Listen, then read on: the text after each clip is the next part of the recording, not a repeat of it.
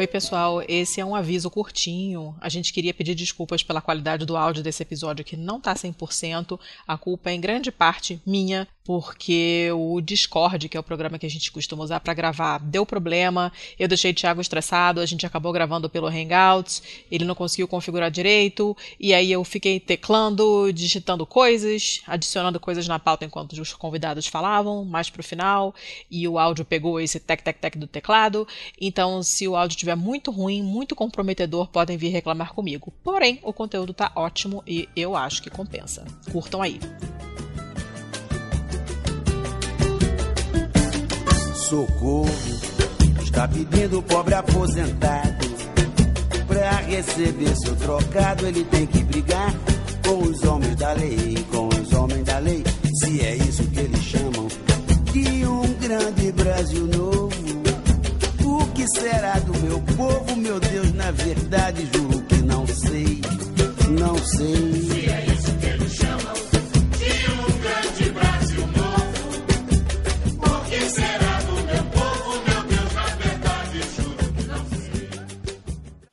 Sejam bem-vindos, pistoleiros e pistoleiras. Eu sou o Thiago Corrêa Eu sou a Letícia Dacker. e hoje o início é jogo rápido porque o papo aqui vai ser bem complicado, é um assunto denso e eu tenho certeza que muita gente está muito mais interessada em ouvir falar sobre ele do que ouvir as nossas vozes. Então eu já vou começar introduzindo aqui. Seja muito bem-vindo, Charles. Você pode se apresentar para a gente, por favor? Ah, sim. Obrigado, Charles Alcântara. Eu sou auditor fiscal do Estado do Pará e atualmente estou na presidência da Federação Nacional do Fisco Estadual e Distrital, FENAFISCO. Perfeito.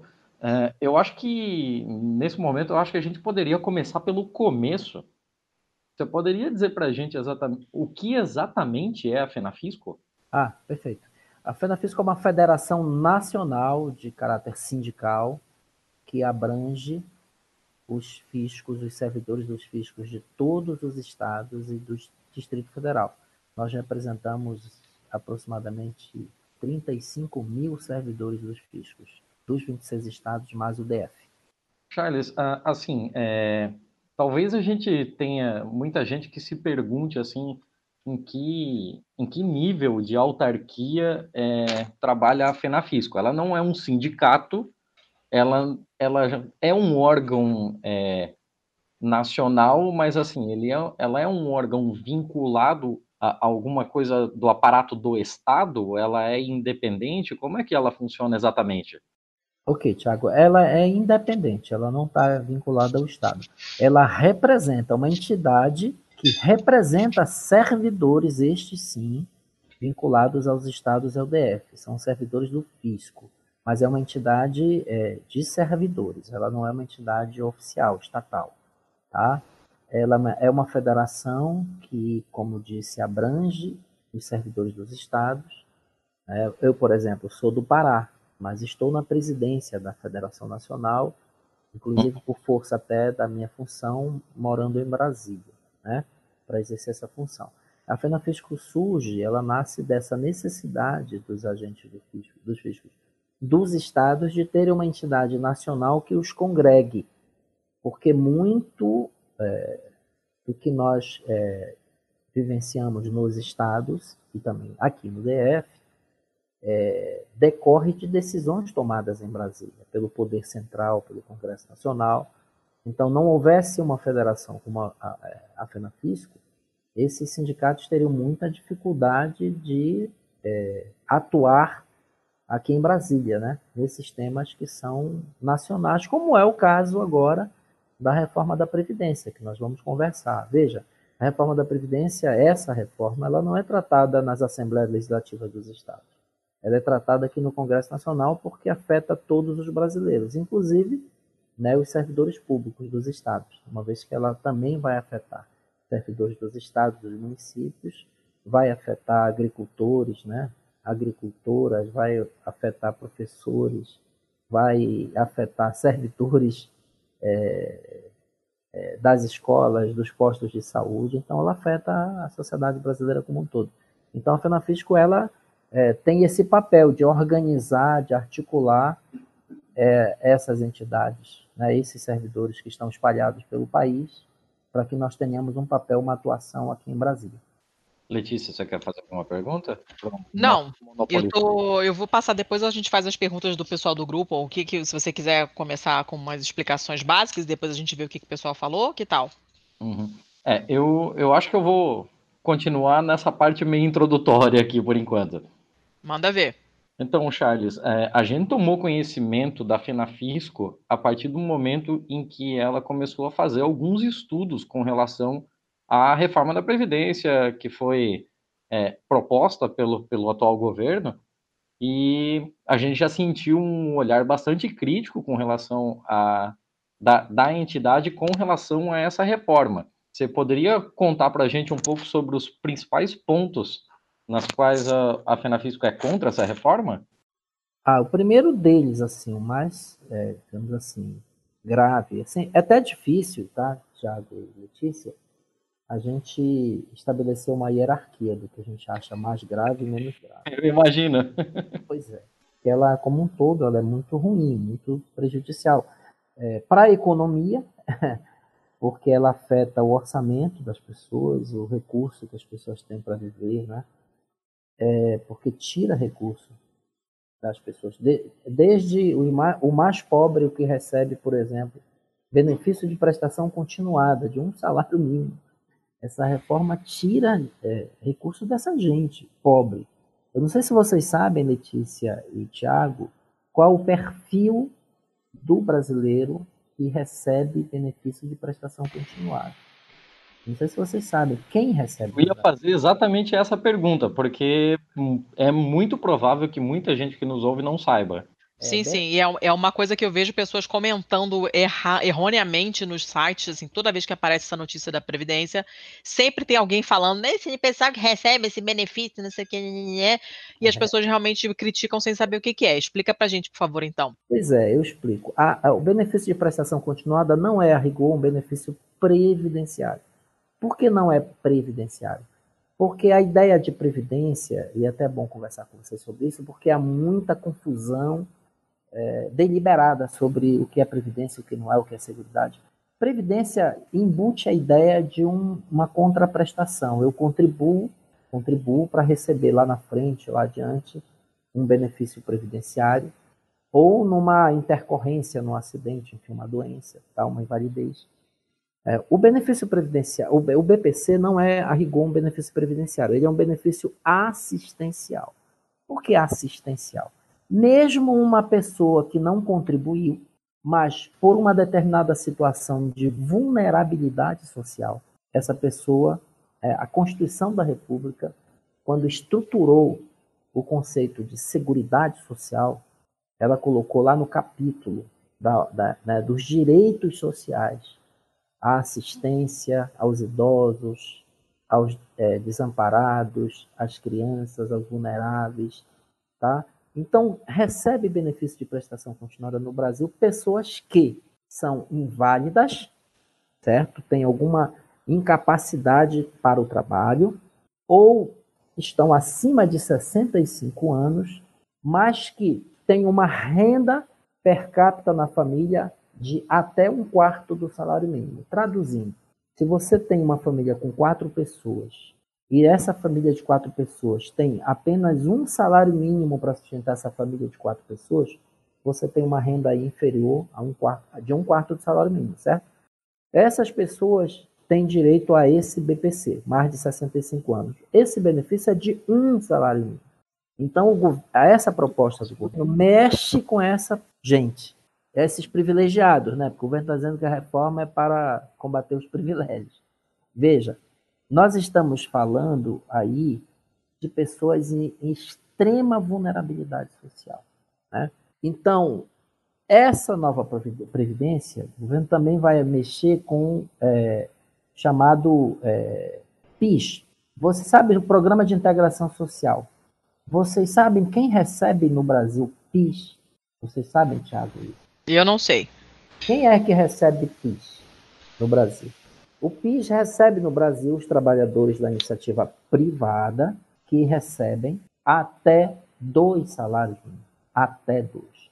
Uhum. Mais de dois salários mínimos não tem direito ao PIS. E quanto é o valor do PIS? O valor do PIS é um salário mínimo por ano. Isso se o trabalhador ou a trabalhadora trabalharam o ano inteiro. Se não trabalhar o ano inteiro, é proporcional, tá? Então, veja, todo mundo que recebe, repetindo, até dois salários mínimos, tem direito a receber um salário mínimo por ano. Gente, programa. É muito pouco, né? O que é muito pouco. Mas veja, vocês vão se assustar mais ainda quando eu disser o seguinte: olha, o que é que essa proposta do governo está fazendo? Ela está dizendo que ao invés de fazer jus a esse 14 salário mínimo, digamos assim, ele é conhecido como um 14. Ao invés de é, alcançar os que ganham até dois mínimos, o governo está limitando isso para apenas um mínimo. Quem ganha um salário mínimo terá direito a receber. Mas quem ganhar, por exemplo, 999 reais, que já é mais que um salário mínimo, certo? O salário mínimo é 998, perde o direito. E vocês sabem quantos brasileiros receberam o PIS o ano passado? Diga. Acima de um salário mínimo? 23 milhões de trabalhadores. É muita gente. Eu fiz uma conta de padeiro aqui. Eu tava, enquanto você ia falando, eu fui, eu fui atrás de, alguma, de algumas coisas, né? Você falou sobre o pessoal que ganha o BPC ganhar um quarto do salário mínimo.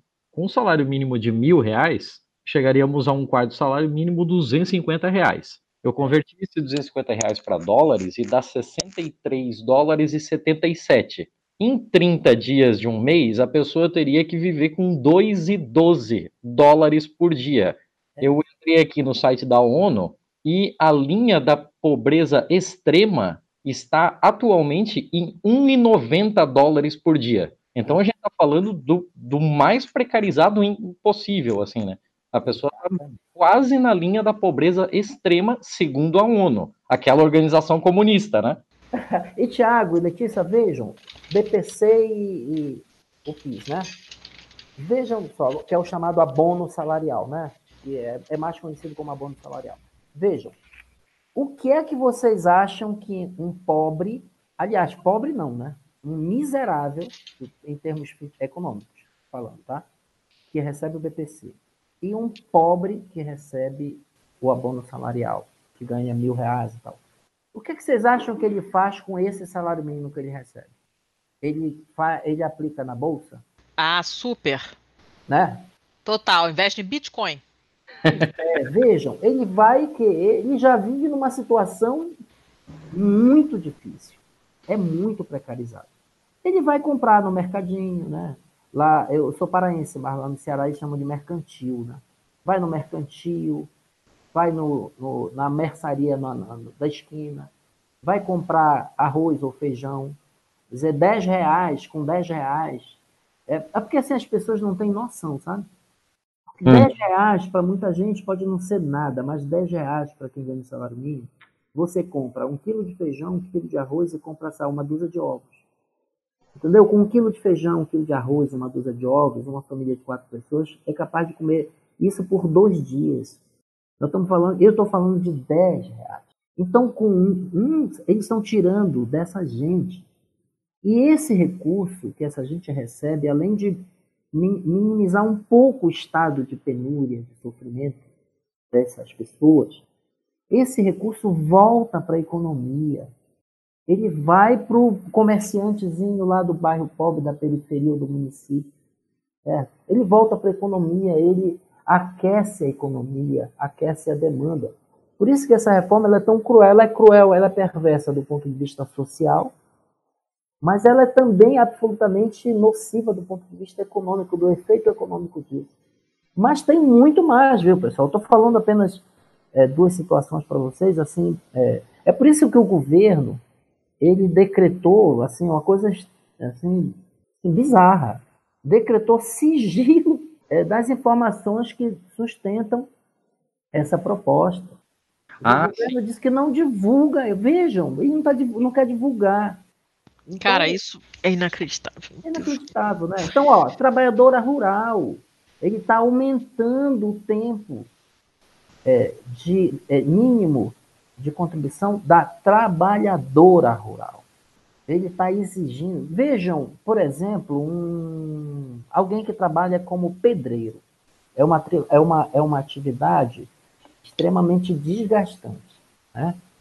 Muito desgastante, muito penosa. Quem trabalha como pedreiro nas cidades, estou falando de uma, de uma ocupação urbana, né?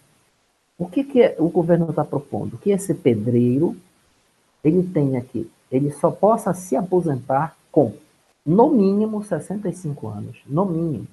E para receber a, a, a, o benefício integral da aposentadoria dele, para que ele faça jus ao benefício integral, e quando eu falo benefício integral, não é o 100% do que ele recebia, não.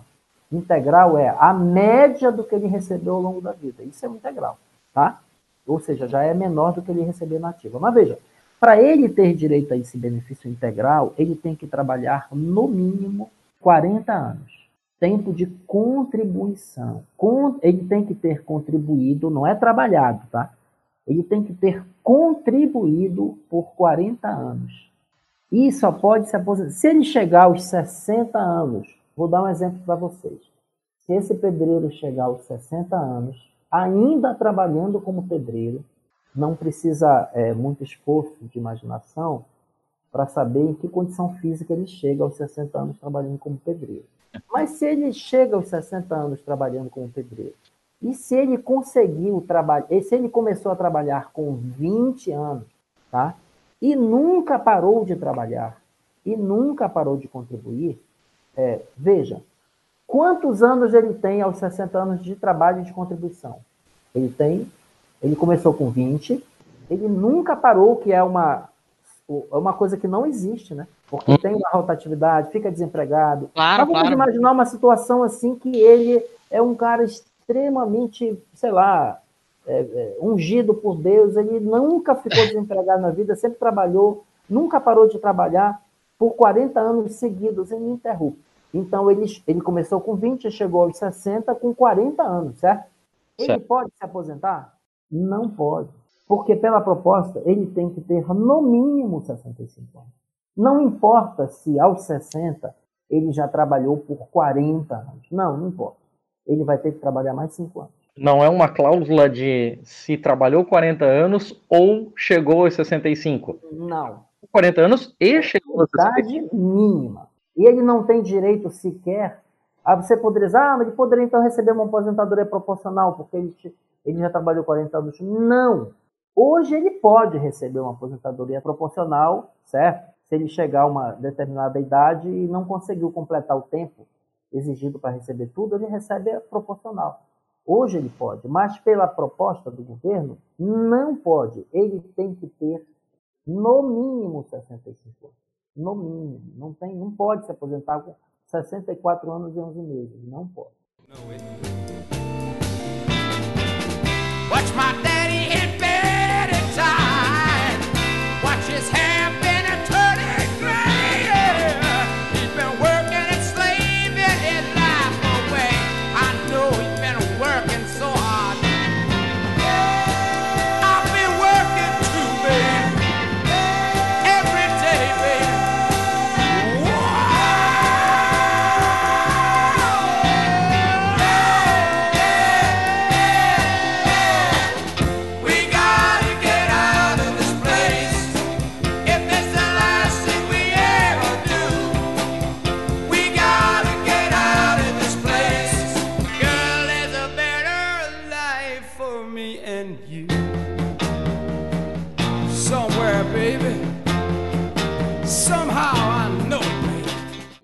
Deixa eu te perguntar uma coisa, Charles. Depois, depois a gente uh, volta nessa coisa do, do- do- dos tempos e tal, mas eu queria fazer uma, uma pergunta Uhum. que um dos nossos apoiadores, o Marcos, fez. é, e ele queria saber, basicamente, bom, para entender essa pergunta dele, eu, eu queria fazer uma pergunta primeiro, que é o quanto o governo vai deixar de pagar, deixando de dar esses contributos. E a pergunta dele foi por que, que o mercado e os empresários ficam tão animados com a reforma se eh, na realidade a gente viu que vai ter menos dinheiro entrando no mercado. Tudo bem que é na, é na pequena economia, mas isso tudo tem, tem um, um efeito cascata, né? Se ninguém tem dinheiro para nada no, no, no- no pequenininho, também não, ninguém vai ter dinheiro para injetar no maior, né? e a economia toda tem uma, uma, uma queda. Por que, que o mercado fica tão animado e quanto que o governo, é, teoricamente, deixaria de pagar, quanto o governo economizaria, entre muitas aspas, deixando de pagar todos esses benefícios porque tira essas pessoas da jogada, mudando as regras e tal? É, eu vou te responder primeiro, Letícia, é o seguinte: quanto o governo diz que vai deixar de pagar, que vai economizar. É, ele usa esse verbo, né? Sim, sim, sim. Então diz: olha, o governo vai economizar um trilhão em 10 anos. Na verdade, dá um pouquinho mais de um trilhão, é um trilhão 84 bilhões. Mas assim, um trilhão é esse número mágico aí que o ministro da Economia tem é, difundido, né? Então, assim, um trilhão em 10 anos, 100 bilhões por ano, ok? Beleza. Aí ele apresenta na exposição de motivos, é documento oficial do governo, tá? Ele apresenta na sua exposição de motivos que acompanhou a PEC e foi para a Câmara, está lá. Se vocês quiserem pesquisar, quem acompanha vocês também, né, eu convido para ir lá.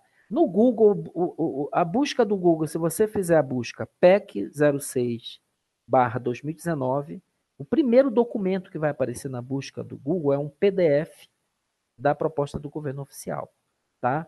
É um, é um PDF, é um documento de 66 páginas, tá? Eu sei que é difícil ler e tal, mas eu vou direto ao ponto.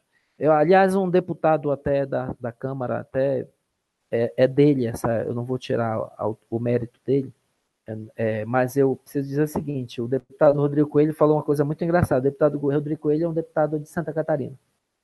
Estava eu num evento é, na mesa com ele em, em Curitiba. Ele disse o seguinte: vocês já notaram que o documento da PEC tem 66 páginas e o número dela é 6, ou seja, é a PEC da besta, né?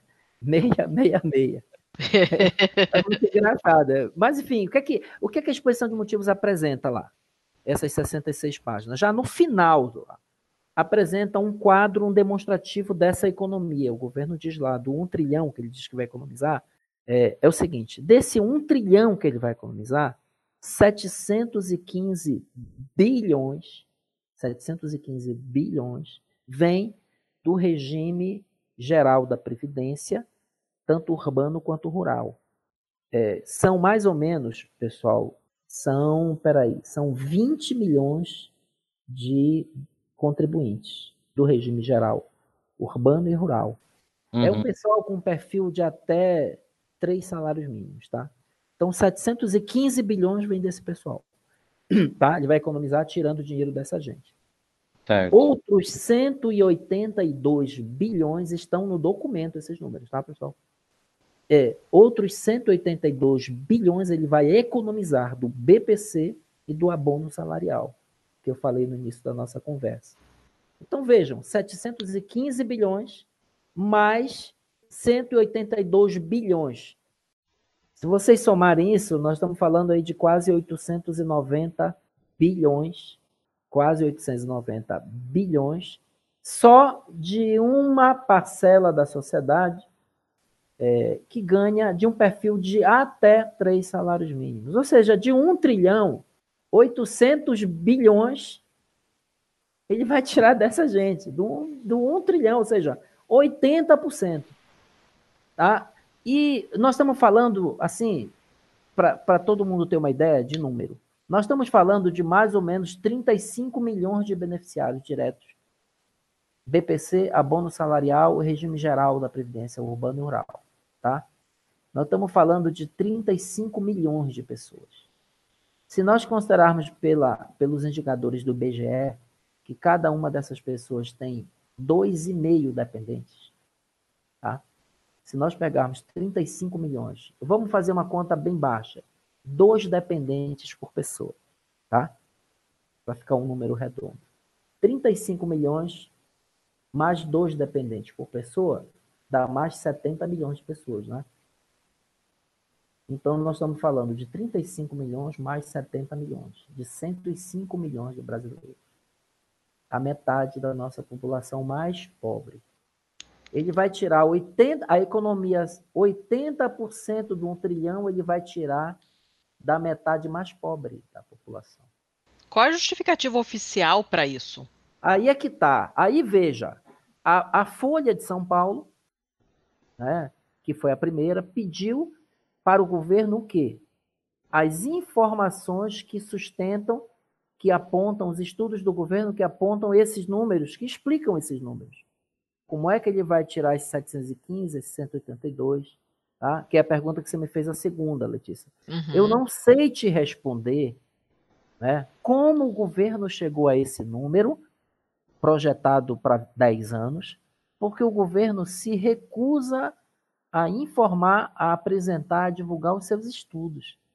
Certo? Então, nós estamos aqui, o Congresso brasileiro está discutindo essa PEC, não tem essa informação, que, aliás, o Congresso brasileiro né, poderia dar uma demonstração ao país de que se respeita e respeita a sociedade, até porque quem estão lá, os 513 deputados, pelo menos do ponto de vista formal, representam a população brasileira, eles são representantes, eles não são donos dos seus mandatos, eles são mandatários, certo? Ela daria uma demonstração de que se respeita e respeita o povo brasileiro, se recusando a continuar a debater um assunto tão grave que afeta tantos milhões de pessoas sem ter as informações. Quanto aos empresários, Letícia, eu te diria assim: eu não quero generalizar. É, então, então, salvo exceções que sempre há, tá? Infelizmente, a nossa elite econômica é, no Brasil, ela é extremamente despreparada, egoísta, ignorante, porque um empresário que tivesse o um mínimo de consciência do seu papel, das suas responsabilidades, seja como empresário, seja como cidadão, ele não desejaria que os trabalhadores ficassem numa situação tão vulnerável, porque no final das contas, quanto mais empobrecida é a sociedade, menos condição esse empresário tem de prosperar. Pelo menos é assim que deveria funcionar no capitalismo. Né? Que capitalista é esse que quer ferrar com o mercado consumidor, com os trabalhadores? Então é uma elite muito egoísta, muito burra, muito ignorante que a gente tem no Brasil. E muito do que a gente vive no Brasil, essa desigualdade, é tão grave, tão assim estarrecedora, ela se deve a essa qualidade da elite brasileira. Sabe, uma elite entreguista, colonizada, que não respeita o povo, que é egoísta. Enfim, é essa qualidade, é essa elite que a gente tem.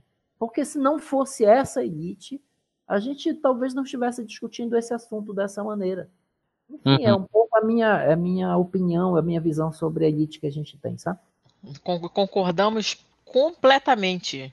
Mais acertada essa escolha de convidado hoje não, não, não poderia existir. Você, inclusive, já respondeu a uma pergunta do, do Jonathan, que é outro apoiador nosso também, é, que tinha perguntado exatamente isso, né?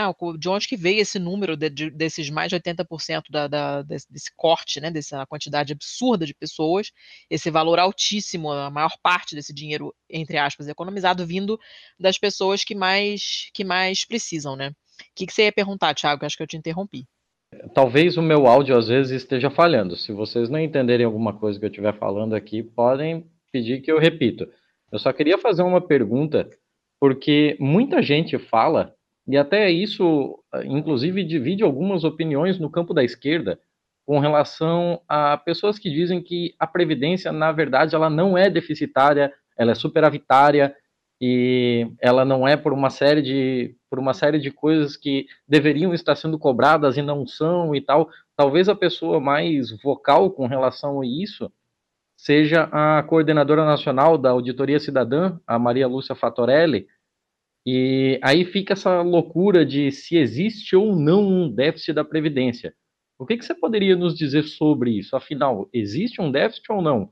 E se não existe, de onde apareceu esse dinheiro que não é que, que faz com que a, a Previdência passe a ser superavitária?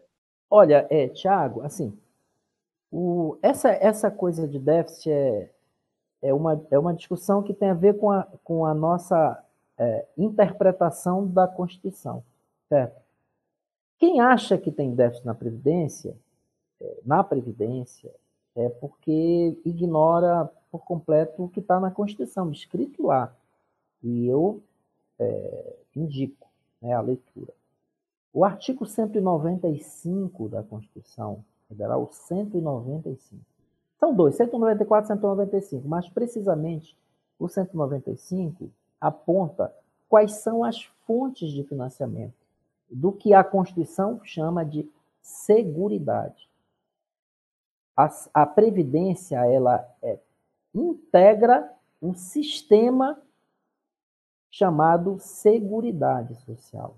A Previdência é um subsistema desse sistema maior que a Seguridade, que é composta de três é, subsistemas: a Previdência, a Saúde e a Assistência Social. E a Constituição, quando criou o sistema de Seguridade Social, criou também fontes de custeio desse sistema. E as fontes de custeio desse sistema são é, descritas na Constituição. No caso da Previdência, é a contribuição do trabalhador, do empregado, né? a contribuição do empregador, seja ele privado ou público, e, vejam o que diz a Constituição, os impostos impostos gerais da sociedade, da coletividade. Então, veja, o que, onde o governo manobra nesse conceito de déficit? Ele desconsidera a responsabilidade, né?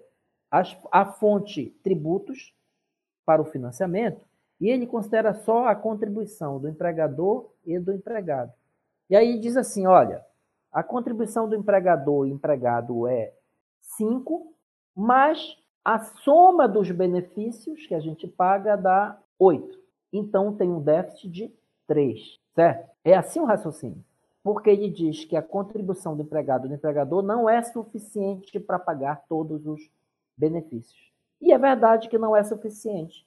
Tanto é assim que a Constituição né, também fixou que, além da contribuição do empregado e do empregador, há uma terceira fonte de financiamento que são tributos.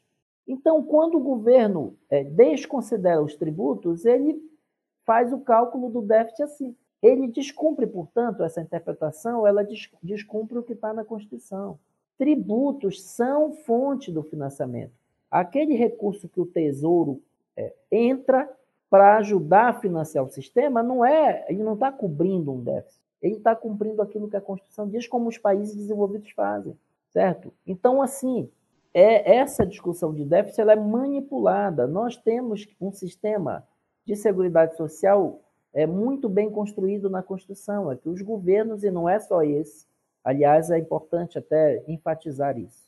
Esse não é o único governo, o atual, por mais que tenha mandado essa proposta é, destruidora do sistema de proteção social no Brasil, né? apesar disso, ele não é o primeiro que interpreta o déficit dessa maneira. A, a Previdência, é claro que ela passa hoje por uma situação mais difícil de sustentabilidade. Por quê? Por conta da crise econômica, por conta é, da, dessa economia que a gente tem paralisada. Nós vivemos um país, nós não saímos, nós estamos há cinco anos ininterruptos, ou de PIB em queda, que aconteceu em 2015 a 2016, ou de PIB com crescimento desprezível. Então, nós temos um país com um mercado informal né, muito grande, com um número de desempregados extraordinário. Tudo isso impacta onde? No financiamento. Se você tem menos gente trabalhando, menos gente contratada, menos gente empregada, você tem menos gente contribuindo para o sistema. A previdência, a previdência, mesmo nessa lógica do governo, desconsiderando os seus tributos, ela foi superavitária até 2015. Ao longo de todos esses anos, ela foi super, superavitária. Por que, que ela está apresentando essa dificuldade? Por conta da conjuntura econômica. Mas a gente pergunta ao mesmo tempo: o que fizeram os governos com esses superávites acumulados ao longo dos anos? O que fizeram? Esses superávites acumulados ao longo dos anos, se eles tivessem sido mantidos no fundo da Seguridade, eles seriam mais do que suficientes para enfrentar essa tempestade que a gente está vivendo com essa crise econômica nos últimos quatro ou cinco anos. Tá? Então, uhum. é esse o debate que a gente faz sempre que é provocado a falar sobre essa coisa do déficit. Certo. Eu fiz uma, uma pesquisa bem rápida aqui, peguei os três primeiros links que me apareceram no Google E eu vou matar a cobra e mostrar o pau aqui. É, notícia do UOL vindo, na verdade, da Agência Brasil, então a gente pode acreditar que são dados oficiais. A notícia é: Brasil deixou de arrecadar 354 bilhões com isenções de impostos só em 2017. Notícia do Senado Federal, Senado Notícias, falando que em 2018 o governo deve deixar de arrecadar 283 bilhões em isenções de impostos. E notícia da Globo, do G1, de 20 de setembro de 2018, governo estima conceder 376 bilhões em incentivos fiscais em 2019. Ou seja, só com os últimos três anos a gente está praticamente empatando com a economia de um trilhão que o Paulo Guedes quer colocar em 10 anos. Pois é, né, Tiago? Veja você. Você bastou pesquisar no Google, né, Tiago? Não, eu peguei os três primeiros links, assim, não precisei ser muito seletivo, não. Não, é isso. São as escolhas, né? Nós somos, nós somos é, fruto das escolhas que a gente faz. O país que a gente vive é fruto das escolhas das nossas elites, certo? Eles escolheram esse caminho.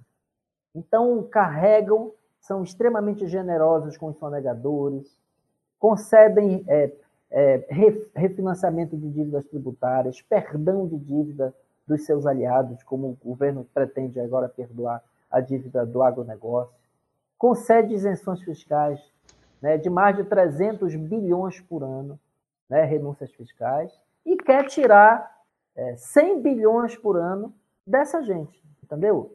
É isso, são as escolhas.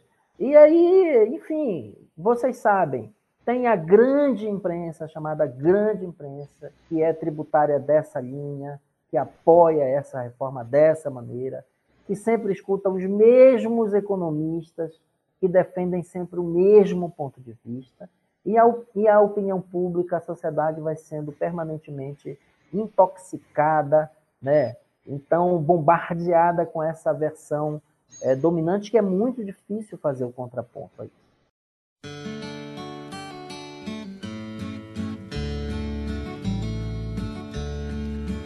You work hard for a living until you get old, and sometimes they push you right out of the cold. When your working time's through, you don't want charity. You'd like to retire with some dignity. And you're too old to work, too old to work when you're too old to work, and you're too young to die. Who will take care of you? How you get by when you're too old to work and you're too young to die?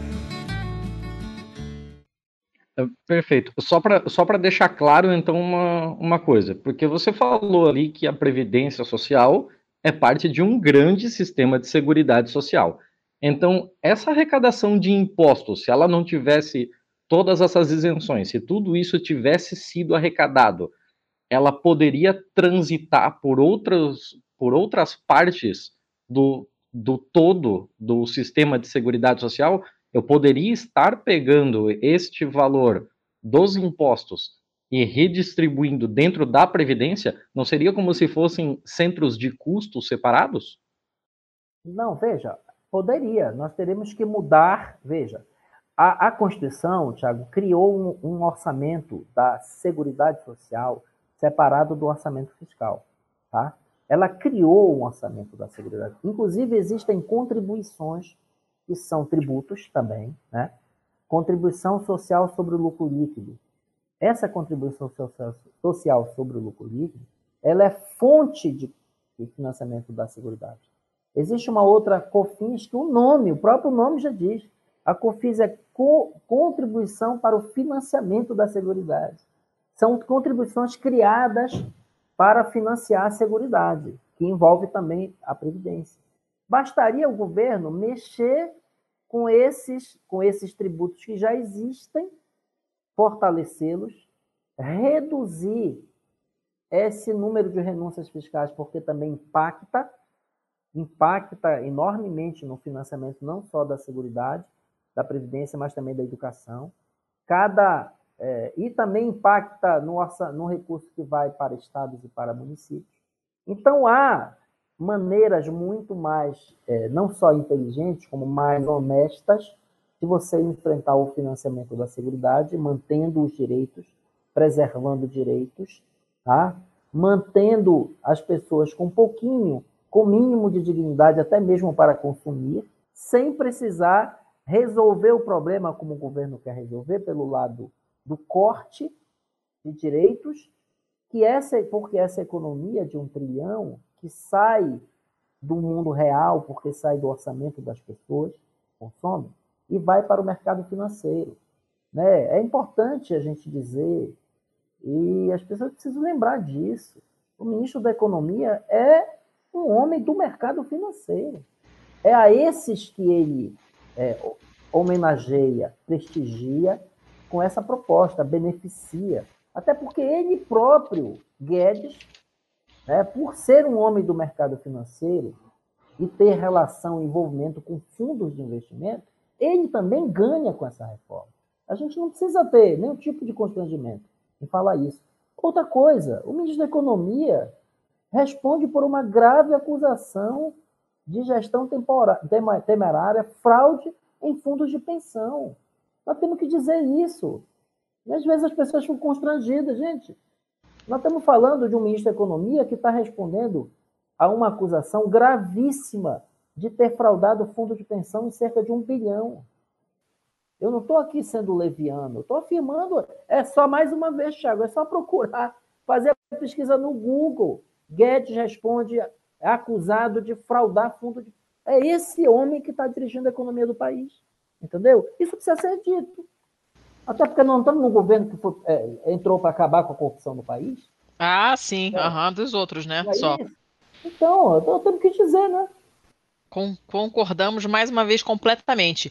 É, falando nisso, né, para a gente fazer um paralelo com o que, que é feito em outros países, né? Pensando ainda no Paulo Guedes, a gente sabe que a formação dele tem toda aquela coisa da escola de Chicago, é, que eu acho uma boa a gente deixar uns linkzinhos para o pessoal se informar também, que é uma coisa absolutamente pavorosa que contribuiu para a situação atual do Chile por exemplo, né? Um link que está na pauta também está na postagem, é aquele que uma notícia que muita gente deve ter visto dos idosos chilenos cometendo suicídio porque não recebem nada de pensão por causa desse sistema previdenciário absurdo, né? Isso. O que que o que, que é feito em outro? Como é que isso é feito em outros países? Que pode ser, a gente pode fazer um paralelo com o Brasil né, em termos de economias mais ou menos parecidas, uma população, uma, né, uma distribuição de, demográfica mais ou menos parecida, porque a gente sabe que isso é um problema que está acontecendo no mundo inteiro, ninguém está sabendo o que fazer com essa população que está durando tanto tempo, né, e com pouca gente que está nascendo, então você tem menos pessoas jovens no mercado de trabalho contribuindo para manter essas pessoas no futuro com a Previdência. O que, que os países estão fazendo para resolver esse problema e o que, que a gente poderia adotar para a gente, para não cair nesse esquema pavoroso do Chile? É, Letícia, é, é, é, é mais fácil até te dizer o que os países mais desenvolvidos não estão fazendo. E uma coisa que eles não estão fazendo é desmontando o estado de proteção social. Isso eles não estão fazendo porque eles sabem muito bem qual o resultado disso uma desagregação social, um crescimento da violência, né? uma, uma, uma desagregação do tecido social. Então, isso eles não fazem, pelo contrário. Eles mantêm um estado de proteção social, de modo a evitar que as pessoas caiam na extrema pobreza, na miséria. Isso eles não fazem, isso é responsabilidade do Estado. Nós temos que enfrentar nenhum país desenvolvido, eu, tô falando, eu vou falar dos desenvolvidos dos prósperos, certo? Esses, o que, é que eles fazem? Eles tributam, eles entram, o tesouro entra com recursos para aportar o sistema de proteção social. Entra com recursos para evitar, para garantir um mínimo, uma condição mínima de vida, de dignidade para as pessoas, de capacidade, inclusive, de consumo. Tá? Eles, eles têm sistemas tributários, Letícia, isso eu acho que é fundamental e eu te agradeço por essa pergunta, a solução para o país, ela passa pela mudança do, do sistema tributário brasileiro. A tributação no Brasil, ela incide muito fortemente no consumo. Metade de todos os tributos que nós pagamos incidem sobre o consumo. Isso afeta enormemente a classe média e os mais pobres. Por que, que afeta muito mais a classe média e os mais pobres? Porque a renda dos mais pobres e da classe média, ela praticamente toda vai para o consumo. Alguém que ganha 200 mil reais por mês, e tem milhares de brasileiros que ganham isso, ele não exaure esses 200 é, mil reais por mês no consumo. Ele tem condição de guardar parte dessa renda. Ele guarda, ele poupa. Ele não consome 200 mil reais por mês. Mas quem ganha três salários mínimos, os três salários mínimos sequer são suficientes para ele né, consumir tudo que precisa. Mas ele consome. Então, se você tem uma tributação que ela incide muito, metade é tudo no consumo, o esforço de um pobre de uma classe média é maior para pagar tributo do que um rico, certo? Então, os países mais próximos, prósperos, Letícia, desenvolvidos, todos eles o que fazem? Eles têm uma carga tributária no consumo menor e eles têm uma carga tributária na renda e no patrimônio maiores, entendeu? Para financiar o Estado, a sociedade, a saúde, a educação. É por isso que esses países todos têm educação pública, saúde pública. Mesmo um país liberal, um dos berços, ou se não, o berço do liberalismo, que é a Inglaterra, o sistema de saúde é público, certo? Então isso é financiado com o quê? Com os impostos da sociedade. O mesmo vale, o mesmo raciocínio vale para a previdência, para a assistência social, para a saúde, não é isso? Então, a saída pela, pela mudança da tributação brasileira, que é uma coisa que a Pena Física junto com outra entidade que é a Anfip, tem defendido uma reforma tributária solidária, porque ela vai conseguir arrecadar recursos, tirar mais dos que têm mais. O Brasil é, é Letícia e Tiago, paraíso fiscal dos ricos. O rico brasileiro ele faz assim, ó. Não precisa ser assim, classe média alta. O que, é que ela faz? Ela vai embora para os Estados Unidos, não é assim? vai para vai Miami, né? vai para Nova York. Sim, sim, faz enxoval do filho em Miami, né? Vai, faz ato, ó, você lembrou bem, faz enxoval em Miami. Por que, que ela faz enxoval em Miami? Porque as mercadorias, os produtos são mais baratos, não é assim? É por isso, né? Mais barato. mais barato, sim, sim. Melhores. Não, é, né? Ela reclama que aqui é tudo muito caro, né? Além de ter baixa qualidade. Aí ela vai para lá e volta com a mala cheia de roupa, de aparelho eletrônico, né, de brinquedo, não é assim? Porque lá é mais barato consumir. Mas por que lá é mais barato consumir? Porque a tributação do consumo é mais barata. Mas ela, ela não quer, em regra, morar lá. Sabe por que não quer? Porque se ela morasse, se tornasse uma residente fixa lá, ela ia ver que o custo para ela comprar mais barato é o seguinte, é que a sua renda é mais tributada e o seu patrimônio também, entendeu? É. Então, o que, que ela faz? Ela mora aqui porque paga muito pouco ou quase nada na renda e no patrimônio. Aí ela pega a renda que ganha aqui, que não é tão taxada, aí ela vai embora para os Estados Unidos fazer compra, entendeu? É essa a qualidade da nossa elite, entendeu? Tiago Letícia. É a qualidade da nossa elite, entendeu? É, é, é que vive de costas para o país, que não tem preocupação nenhuma com o país, entendeu? Que fala mal do país, que é o pior país do mundo, enfim, que o melhor é lá fora, mas lá fora, a tributação lá na Europa Ocidental, nos países nórdicos, a tributação no imposto de renda é pesada e no patrimônio é pesada. É assim que funciona. É isso que a gente tem que fazer no Brasil: tributar mais a renda e o patrimônio e menos o consumo. E a tributação financiar a seguridade social, a educação, a segurança. É isso que a gente tem que fazer no país. É, isso até abre, abre alguma brecha para, inclusive, a gente falar sobre como funciona a tributação sob herança no Brasil, né? Que, se eu não me engano, no lugar que mais tributa no, no país inteiro chega a 7%, o que é uma piada. Tem, tem lugares, se eu não me engano, até nos Estados Unidos tem lugares que tributam a 40%. Estados Unidos, 40%, Thiago. É. No Japão, é, vocês me perdoem se eu errar, mas se eu errar é por muito pouco, né? Mas no Japão é cerca de 50%. E no Brasil, a alíquota máxima da contribuição sobre herança, que é chamada no Brasil de ITCMD, um número, é uma sigla complexa, né?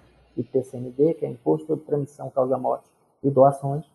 É, a alíquota máxima é de 8%. Mas, gente. Né? É máxima. Mais do que isso, os estados nem podem, mesmo que desejassem, não podem cobrar. Tá? E a maioria cobra 4% dos estados. Se você já tirar 60% do, do valor da base da pirâmide, tá tudo bem, mas se mexer no iate do patrão, Deus o livre, imagina. Exatamente. Aliás, iate, Thiago. Iate. Iate não paga, não paga PVA, paga né? Nem helicóptero, né? Como a gente helicóptero, aprendeu. Aprendemos com bolos que helicóptero não paga PVA. É, eu já tive a oportunidade de conversar umas duas vezes com o Boulos sobre esses temas também. Ah, queremos o contato. Estou emocionada que estou a menos de, de 3 graus de separação. É. Mas ele é, ele é um estudioso, enfim, já conhece muito. Lá vai em cada isopor Sonho, suor, feijão e arroz do camelô Que está cansado de vender Pra quem não cansa de comprar. E o camelô Representa todo mundo Que não vai se aposentar. A gente é o rato que doeu Porque a roupa do rei de Roma Supremo é ter o povo no poder Tacar o nosso, se não der a gente toma Essa coisa que você estava falando da, da, da taxação, né? Eu estava lendo agora uma, uma coisa que saiu hoje, um artigo hoje que saiu no Intercept Brasil, é, que fala das teses extravagantes do Adolfo, não sei falar esse sobrenome dele, que é o braço direito do Paulo Guedes, e é, basicamente ele acha que defe- ele defende impostos iguais para ricos e pobres. Ou seja, a gente está indo realmente na contramão de tudo. Agora, eu queria te perguntar uma, uma coisa, uma coisa que eu venho pensando ultimamente, porque é, a quantidade de notícias ruins e ruins desse nível é tão grande que a impressão que eu tenho é que a gente está sendo governado por super vilões de desenho animado. Que só tem como objetivo destruir tudo. Só. Porque é, é, a- a- se você for pensar, nem, nem tanto a longo prazo, mas a médio e curto prazo, o efeito desastroso que tudo isso tem. Porque você começa a taxar igual para rico e pobre, e você vai aumentar a desigualdade social, então a violência aumenta e a economia cai, e tipo, isso vai chegar neles de alguma maneira também. Né? Porque quem tem uma grande indústria, ela tem que vender para alguém. Quem é dono de rede de transporte, de, de, de caminhão, ela tem que levar coisas de um lugar para o outro para vender para alguém. Quem é dono de cursinho, de escola, tem que vender curso para alguém. E, e- e se a coisa tomar uma proporção avassaladora, que é o que promete uma coisa desse tipo, não vai sobrar ninguém para consumir porra nenhuma. Né? Nem, nem tudo é artigo de luxo, né? Nem todo mundo que ganha rios de dinheiro ganha rios de dinheiro vendendo para milionário. E, e aí, e aí? O país implode. O que, que acontece? O que, que essas pessoas. Eu, sabe, eu não consigo entender. Me parece tão cruel só por ser cruel, sabe? Uma coisa tão aterrorizante e que não me parece que alguém vai ganhar alguma coisa com isso no curto, no médio prazo, sabe? Se as É, pessoas não é. têm filho, não pensam no- em como que o filho vai é, fazer que com esse dinheiro, eu, eu não sei, eu não consigo entender. Pra- sendo muito honesta, eu realmente não consigo entender. Letícia, assim, eu- o que você falou tem a ver, né, com, com o que eu falei há pouco sobre o padrão, assim, a qualidade da nossa elite, né? Ela Sim, é, asquerosa, ela é não- egoísta, ela é burra, ela é vibrante, enfim. É, isso é uma coisa, é, isso tem a ver, porque assim, parece, gente, me permitam aí, Thiago Letícia, dizer uma coisa para vocês, assim, a gente não se conhece pessoalmente, eu sou, eu sou, eu sou é, bisneto de escravos, tá? Bisneto. Assim parece que a escravidão é uma coisa assim do passado muito remoto. Mas não é. Vocês estão falando com alguém que tem 53 anos, eu tenho 53 anos, tá? Vou fazer 54 agora em junho.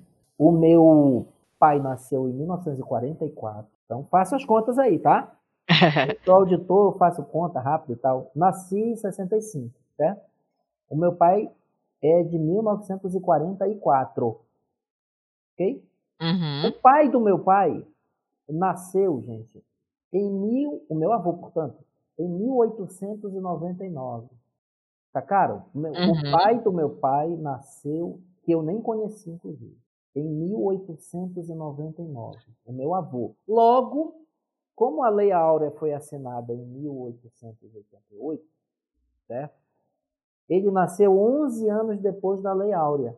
Então, Uhum. assim, nós temos uma herança ainda dessa sociedade escravocrata, do, do, do senhorzinho da sinhazinha, do patrão, que da Casa Grande e da senzala. O Brasil ainda é uma grande senzala com a Casa Grande com essa elite. É isso, que acha que ainda pode se meter. Um dia desses eu fiquei extremamente tocado com a situação, mas depois é muito revoltado e me senti muito assim, assim, eu me senti muito conectado com uma com uma fala do Emicida, que aliás é um cara extraordinário, eu adoro o Emicida, sabe? É, a- eu tenho uma filha de 17 anos também que é fã demais do Emicida. É. O Emicida deu uma entrevista recentemente, uma conversa, eu não lembro com quem, enfim, mas ele fazia um comentário daquele fuzilamento do Evaldo no Rio de Janeiro. Ai, por favor. Gente, o Emicida disse, cara, que isso? Era para o país estar Pegando fogo. pegando fogo. Entendeu? A realidade brasileira, de fato, mais do que justificaria uma grande revolta social, uma convulsão social. Né? Mas ainda nós temos esse padrão de os pobres no Brasil ainda, ainda também se sentirem meio na senzala e acha que o patrãozinho, a casa grande, realmente aquilo são direitos sagrados divinos. Entendeu? Que é assim, o mundo é assim, a vida é assim, e se conformam. Mas, a- na, na real, pessoal, a realidade do Brasil mesmo é para uma grande revolta social. Tá? Então, um, um assassinato como daquele do Evaldo, num- num- numa, numa rua, um pelotão de fuzilamento do exército. Então, foi um pelotão de fuzilamento, certo? E as pessoas assistirem isso. E depois isso se naturalizar dessa maneira, sabe?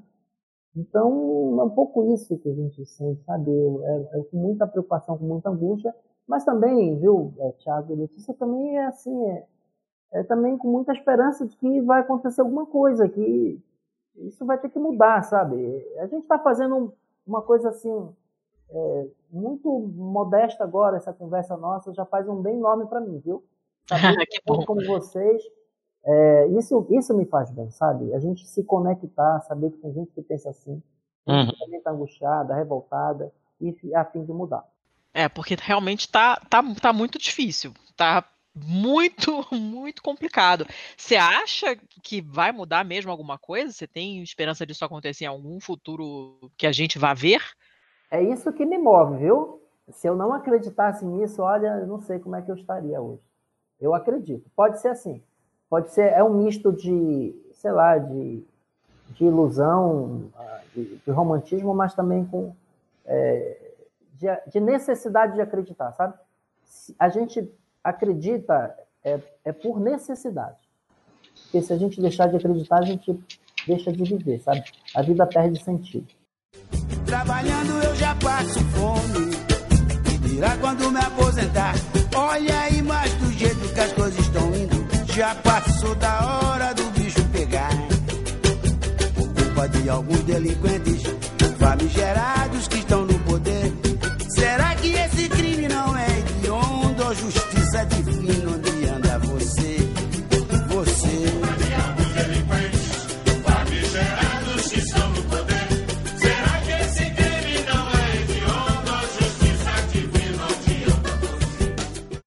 É, eu, eu quero até aproveitar, voltando agora um pouco mais para a parte da reforma da Previdência, e vai estar aqui no- nos links da postagem quando a gente publicar esse episódio, mas eu quero aqui ressaltar um- uma parceria que houve com o DIEESE, que é o Departamento Intersindical de Estatística e Estudos Econômicos. Vai ter aqui entre os nossos links a calculadora da aposentadoria. O DIEESE fez uma calculadora bem interessante em que você pode colocar a sua categoria, né? Se você é um trabalhador do regime geral, se é um agricultor familiar, um servidor público, e você coloca a sua data de nascimento e o tempo de contribuição.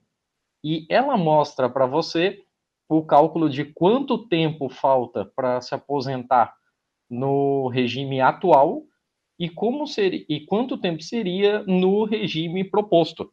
Então, eu, eu até vou fazer rapidinho aqui a minha, porque eu sei esses dados de cabeça que eu já fiz essa, experiência antes, jogando assim por alto, eu cheguei a o seguinte: é, a minha aposentadoria na regra atual levaria mais.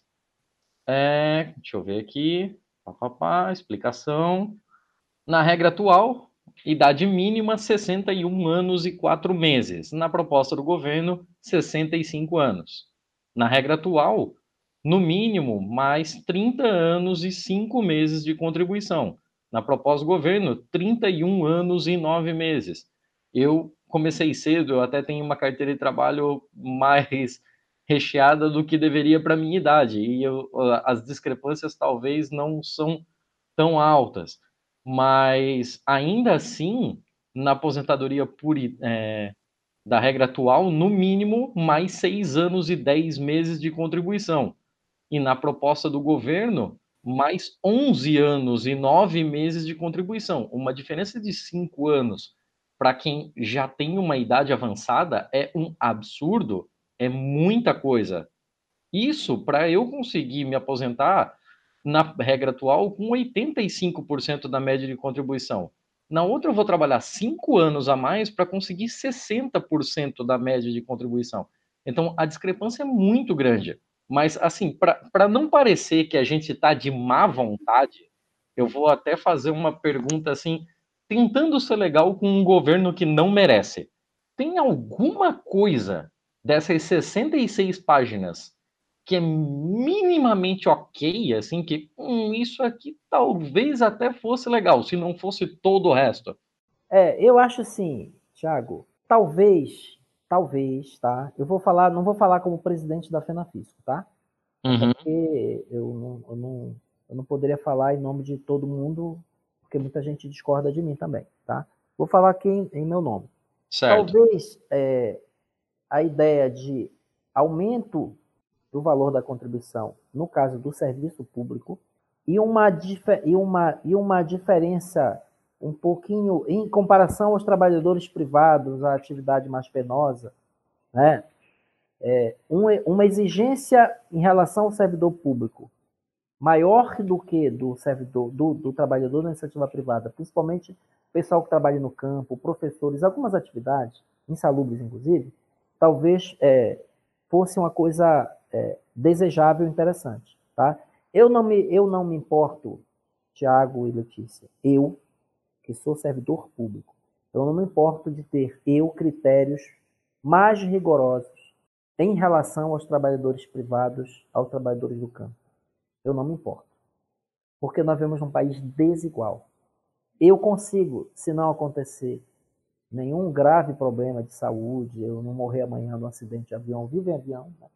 Se eu consigo chegar aos 65 anos, viu, Thiago e Letícia, como eu disse, se não acontecer nada amanhã que negue isso, eu consigo chegar bem, entendeu? Eu não me importo de trabalhar até os 65.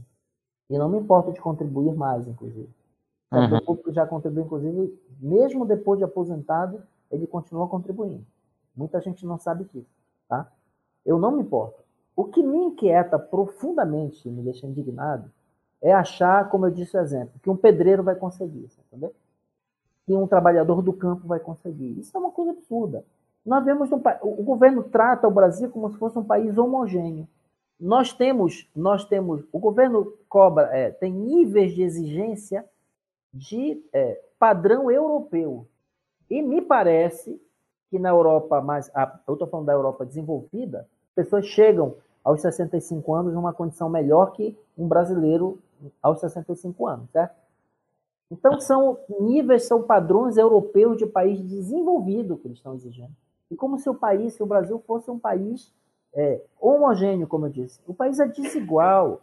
Quem mora no sertão, né, e tem atividades laborais no sertão, no semiárido nordestino, é diferente quem trabalha numa cidade. E mesmo quem trabalha numa cidade, né, dependendo da atividade, você tem gente com, né, que chega aos 60, aos 65 anos diferente. São Paulo, Tiago Letícia, se vocês pegarem expectativa de vida, estou falando do, do, do estou falando da cidade de São Paulo. uma metrópole, uma das cidades mais desenvolvidas do mundo, mais ricas do mundo, não é verdade? Em São Paulo, se você pegar alguém, por exemplo, na cidade de Tiradentes, você vai comparar com o morador de Higienópolis do Morumbi? Não pode, estou falando isso apenas de uma cidade. Então, existe muita desigualdade. São condições de vida totalmente diferentes, condições de trabalho totalmente diferentes. O governo quer tratar com todo mundo como igual. Não é assim. Me, me cobra 65 anos, tudo bem. Agora não cobra isso de um lavrador, entendeu? Então não dá para aceitar isso. É, seria incrivelmente desonesto, inclusive, fazer essa comparação, né? É, o Brasil é grande demais, tem especificidades demais que estão sendo completamente retiradas da pauta nesse momento. É, eu gostaria que você falasse um pouco sobre um negócio que está dando muito, muita dor de cabeça, inclusive para o governo, está tá embolando bastante o meio de campo deles, que é com relação à previdência dos militares. Qual? o governo não encaminhou uma proposta de reforma da previdência dos militares. Vamos ser sinceros. O governo mandou um projeto de um plano de carreira, entendeu? Um plano de carreira. Foi isso que mandou. O governo não mexeu, não teve coragem de mexer, não teve coragem. Ah, nem tem como, né? Não tem E como ele mais, mexer. Isso, aliás, isso, Letícia, desmoraliza a PEC 06. Desmoraliza. Porque todo o discurso da PEC, né, todo o revestimento, o lustre na PEC, é o seguinte: vamos combater os privilégios, não é assim? E justamente o segmento que tem mais distorções, eu nem vou usar a palavra privilégio, tá? Que tem mais distorções, ele não mexe. Certo? Não mexe. É uma brincadeira, foi uma brincadeira isso. Uma brinca- Aliás, o governo não consegue responder porque não mexe. Né? Ele faz de conta que a gente não sabe, ignora, enfim, desconversa, né? Então, nesse particular, né, é, não parafraseando o deputado lá do PT em relação ao Guedes, mas mesmo, no mesmo sentido, o Guedes foi bastante bravo, muito feroz, entendeu? Muito rigoroso com os pobres, mas foi extremamente benevolente, foi bem mansinho com os militares. Entendeu? Foi assim, foi isso, é isso. Essa proposta, é, é, ela, ela, ela fala muito sobre o caráter né, desse, é, dessa condução da política econômica do atual governo. O que pensa e a quem serve o senhor Paulo Guedes. Né? Ele é, eu diria, sem nenhum exagero, um grande é, algoz da sociedade brasileira, do povo brasileiro. Ele é um grandíssimo filho da puta, né? A gente, a gente esqueceu de falar, eu esqueci de avisar que aqui. Eu falei porque eu não sabia que eu podia falar. Po- Pois é, eu esqueci de avisar que aqui palavrões podem e devem ser usados. Eu não sei quem Tá é mais boca suja aqui, se sou eu que sou carioca ou se é o Thiago. Também, então Mas-. Ele é um grandíssimo filho da puta, o Bozo é um grandíssimo saco de merda, a gente sabe que é tudo a gente podre, um bando de vermes asquerosos, né? E, e esse assunto deixa a gente assim, querendo sair socando paredes, porque é de uma crueldade realmente inacreditável e- e eu não, tenho palavras para descrever o ódio que eu tenho disso tudo. Isso que você estava falando, eu sou, tipo, meu- meu marido é italiano, eu morei na Itália há muitos anos.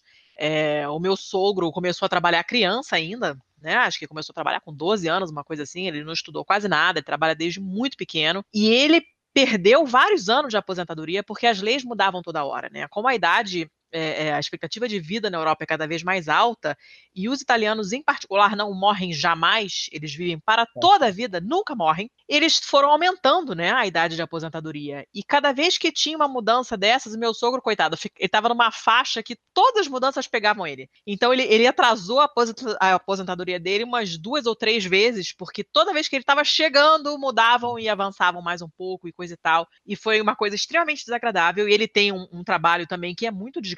Ele trabalha é, fisicamente, ele já perdeu o dedo, ele perdeu a audição.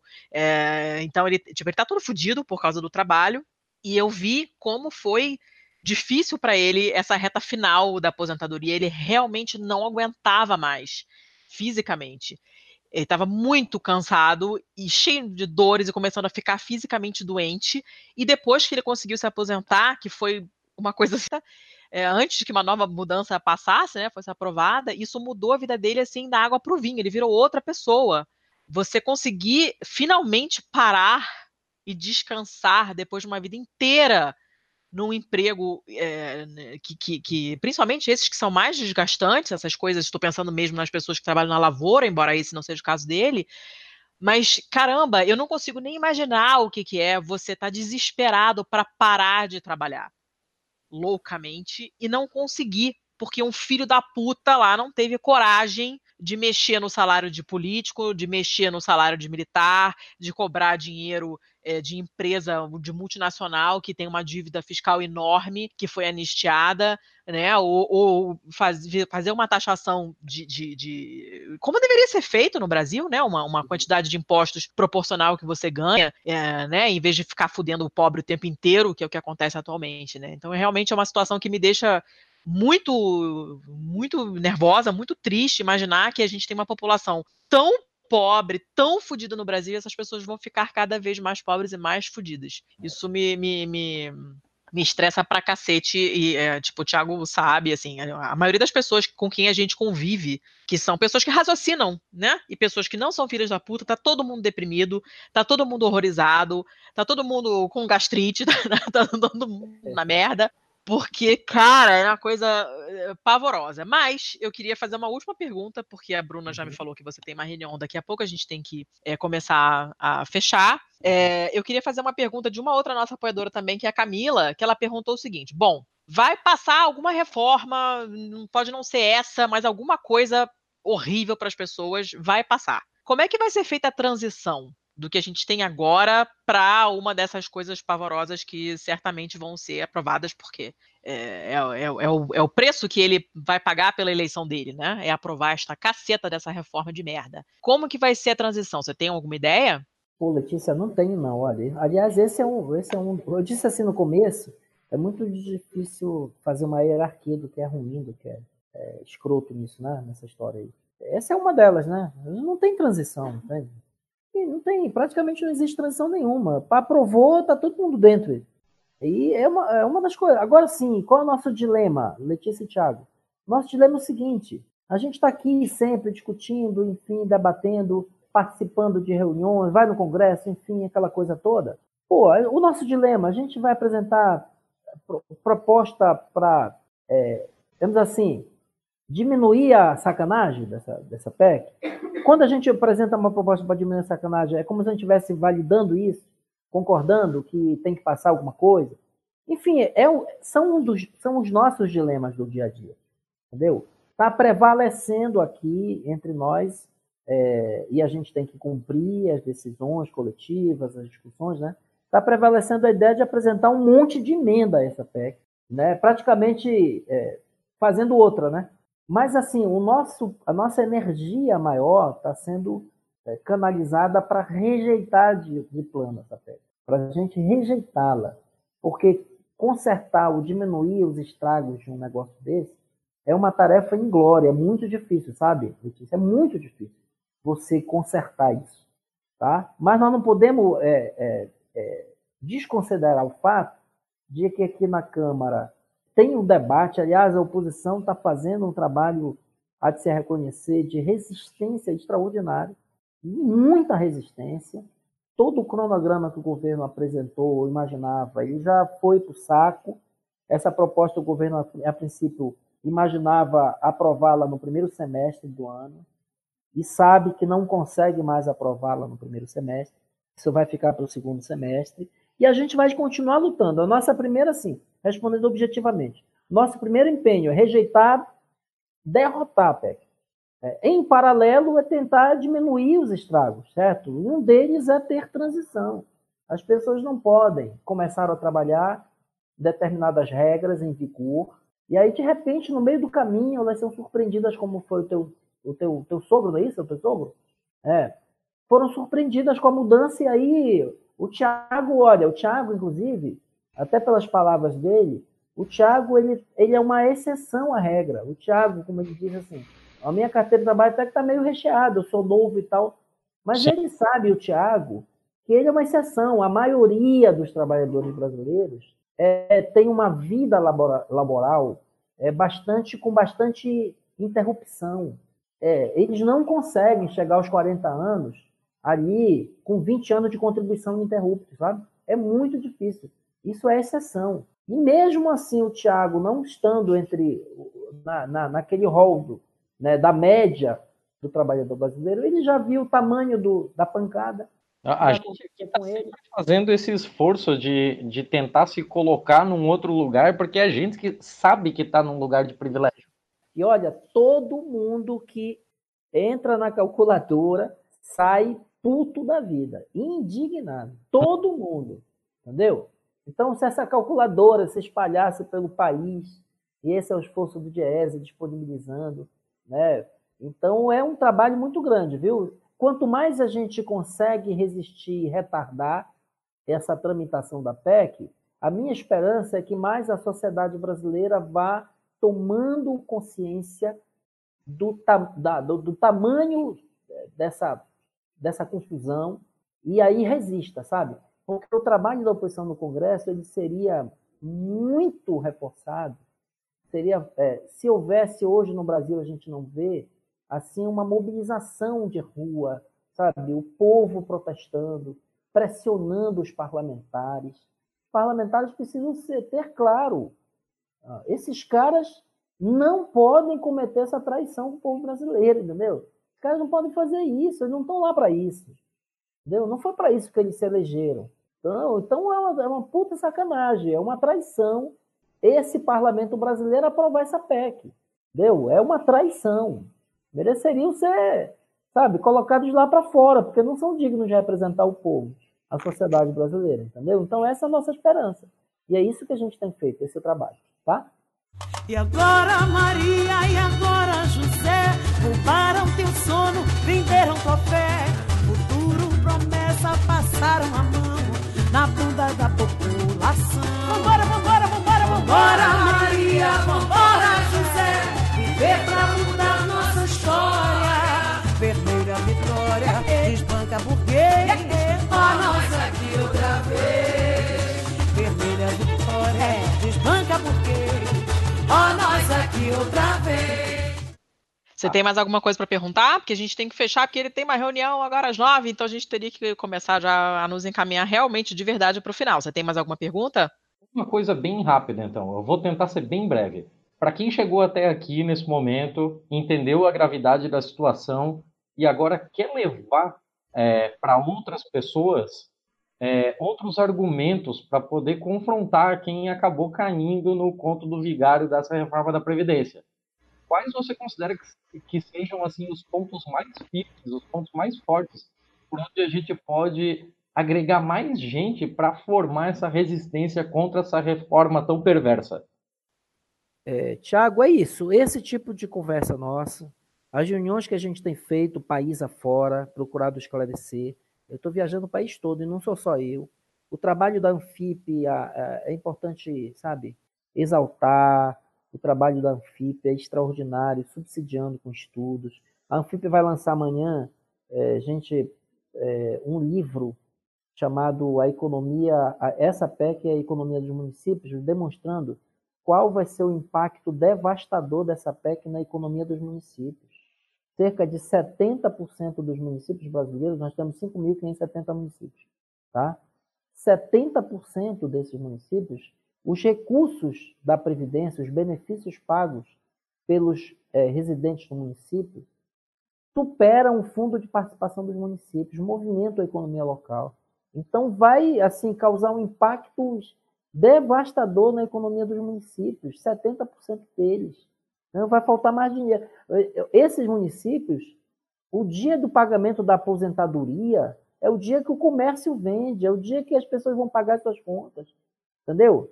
Então é isso que está. É, é, essa a, a, a questão que está em jogo, sabe? Então é esse tipo de trabalho. A calculadora tributária do DIEESE, que está espalhada pelas entidades, então tem que difundir mais, mostrar, Ó, eu já fiz isso várias vezes. Ó, não, mas vem cá, vem cá, me dá aqui, entra aqui, vamos ver quando é que tu vai te aposentar se esse negócio passar, certo? Então as pessoas, como eu disse, todas ficam putas, né, da vida. Então é isso, esse trabalho. Agora vai ser fundamental para a gente que é, o trabalho da oposição no, na Câmara consiga né, retardar ao máximo o momento, o dia D da aprovação, que já ficou para o segundo semestre. Até lá, nós estamos em abril, é trabalhar intensamente, diariamente, esclarecendo cada vez mais pessoas. É isso que a gente pode fazer. Perfeito, muito obrigado. A gente agradece muito por esse papo. A gente, eu não sei se a Letícia avisou, mas nós costumamos aqui fazer na, na parte final do programa uma rodada de indicações. Uhum. Você teria alguma indicação cultural para deixar para os nossos ouvintes? Pode ser filme, livro, pode ser o que quiser. A Letícia já trouxe até receita aqui. eu tenho, eu tenho um, ó, eu tô, eu tô lendo um livro agora que eu não vou indicar porque eu não terminei de ler, tô na metade do livro, tá? Ah, mas se tá é- gostando, pode indicar também, Charles. Não, seja- não seja por isso. morrem as democracias. Cara, é um Ah, livraço. sim. Tá? Eu comecei a ler também, mas. Mas eu tô lendo mesmo. Mas assim, eu vou indicar um que eu terminei pouco tempo, que é um livro menor, menos denso e tal, mas uma, uma leitura extraordinária. viu? Eu recomendo, inclusive, para a juventude, tá? É um livro Pepe Morrica, que é um cara, é um ancião já, já tem mais de 80 anos, é um livro do Alain Percy. Esse Hum. livro, assim, é um livro legal de ler, uma leitura gostosa. Ele tem duas partes, tá?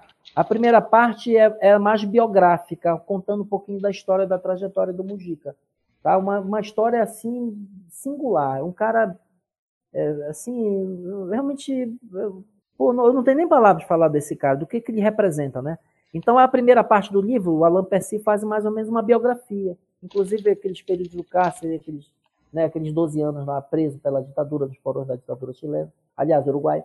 Mas a segunda parte é chamada até assim, é uma fonte é, servindo de inspiração.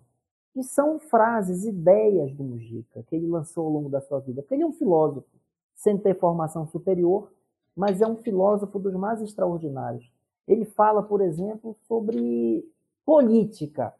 Se sabe o que para o Mujica, o que é política? Essa coisa tão criminalizada, tão estigmatizada, tão, né? Que tanta gente tem ojeriza. O, o Mujica tem uma frase espetacular sobre política. Ele diz que política é a luta para que a maior parte das pessoas possa ser feliz, viva melhor. Entendeu? Olha, isso é tão simples, né? Política é a luta para que o maior número possível de pessoas viva melhor. Isso é a política. Para o Mujica e, e é para mim também, sabe? Eu aprendi isso nesse livro. O que o governo está fazendo com essa PEC é fazendo tudo para que o maior número possível de pessoas viva pior.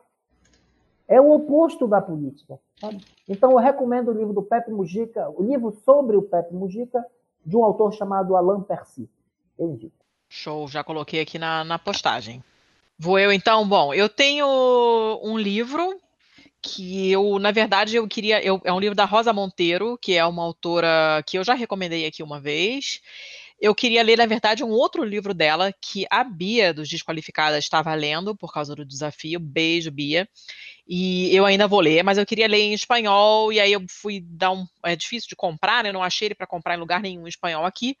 E aí eu falei, vou ver se na biblioteca tem. Eu fui na biblioteca de Curitiba procurar, mas em língua original tinha um monte de outros livros dela e esse que eu queria ler não tinha. Eu acabei pegando outro que se chama Instruções para Salvar o Mundo. Não é a coisa mais legal que eu já li dela, mas é interessantinha, uma história que tem uns insights assim interessantes, os personagens são interessantes, então vale a pena a leitura e para quem quiser é, treinar o espanhol também é, é, é sempre uma coisa bacana. E eu agora estou nessa vibe de balé de novo, que eu já falei que eu tenho fases, e eu estou na fase novamente de ficar vendo vídeo de balé enquanto eu trabalho. E aí eu vou deixar aqui um vídeo de um pas de quatre, que são aquelas. O pas de quatre é, são as danças com quatro pessoas, né? Esse quatre é do quatro do francês. Você tem o pas de deux, que são duas pessoas dançando, tem o pas de trois, que são três fulanos dançando, e o pas de quatre, que são quatro fulanos dançando. Conclua, deputada.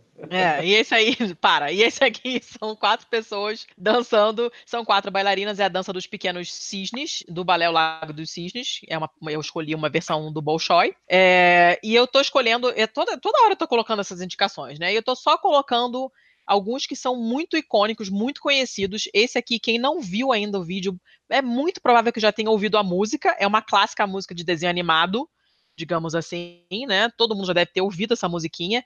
É uma coreografia linda, o vídeo é super curtinho, é muito bonitinho de ver, as crianças amam. porque é uma música meio estacato, assim, é muito bonitinho.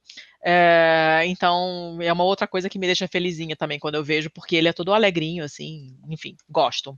E essas são as minhas dicas de hoje. Beleza, eu vou fazer a minha. Eu vou fazer a minha, eu prefiro. Eu, eu pretendo ser bem mais sucinto do que isso. Ah, E as minhas primeiras férias depois de 63 meses ininterruptos de trabalho. Então, eu acho que eu mereci um pouquinho. E nessas férias eu consegui viajar um pouco e eu preciso é, recomendar para quem vai a São Paulo, não deixe de conferir a livraria Martins Fontes, na esquina da rua Martins Fontes com a Avenida Paulista. É linda de morrer, tem um ótimo acervo, apesar de que o acervo ainda é um pouco carente no quesito que você acabou de falar de, de livros em língua estrangeira. E, assim, eu gastei horrores lá, mas, assim, eu gastei sorrindo porque o lugar é muito bom e dá vontade de manter ele aberto depois de, de tudo que a gente viu acontecer com Saraiva, Livraria Cultura. Eu achei que eu podia fazer esse esforço para manter um lugar maravilhoso como aquele aberto. Eu acho que é isso, Charles. É, a gente está em cima da hora, a gente vai liberar você para sua reunião. Muito obrigado. Charles, eu não tenho, não tenho palavras para te agradecer. Eu queria mandar um abraço para a Bruna também, que fez o, toda a organização aqui, o agendamento com a gente, pela paciência. É, obrigada a você pela paciência com essas maluquices técnicas que rolaram agora no começo, é, pelo por dedicar esse tempo para a gente. A gente sabe que a sua agenda é enlouquecida. A Bruna me disse que é é coisa de doido e pelo horário são nove horas. Você tem uma reunião agora. A gente está vendo como é que é o seu, a sua vida é complicada. Então, muito obrigada de verdade por ter dado esse tempinho pra gente. O papo foi muito, muito bom. Ó, acreditem, foi maravilhoso, tá? Eu até esqueci que eu tô cansado. A Bruna é, acompanhou um pouco o meu dia hoje, desde manhã. Ela viu um pouquinho como é que é essa vida maluca. Mas eu- foi demais, foi maravilhoso, viu? Conversar com vocês. Adorei e tô à disposição, tá? É, é o melhor elogio, Letícia, quando a gente diz que não tem palavras. Então, eu me senti muito elogiado. Aí você e vou atender, viu, Thiago? Como eu vou a São Paulo proximamente, eu vou lá na Martins Fontes. né? Vou aceitar a tua dica aí. Tá? Valeu demais o papo. Gostei. Obrigadíssima. Perfeito. Boa noite, boa reunião. Boa noite. They put horses to pasture, they feed 'em on hay. Even machines get retired someday. The boss gets a pension when he is too old. You helped him retire, you're out in the cold. And you're too old to work, too old to work when you're too old to work, and you're too young to die. Who will take care of you? How you get by when you're too old to work and you're too young to die?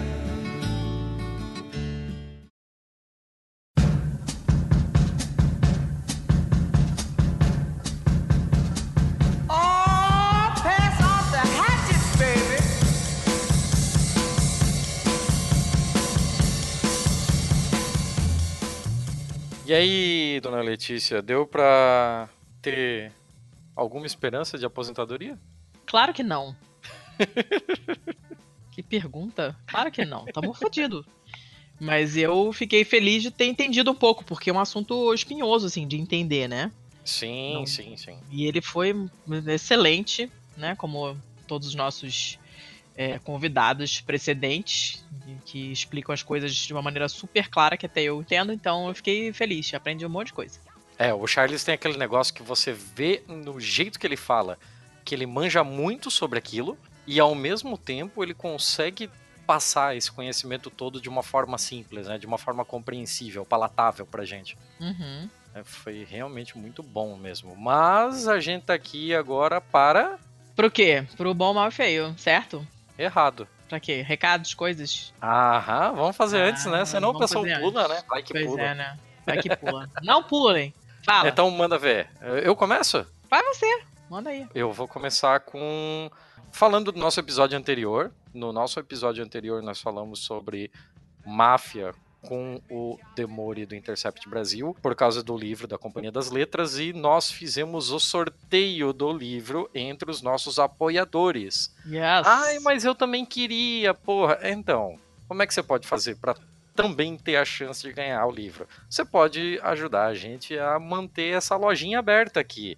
E você pode fazer isso pelo catarse.me barra pistolando.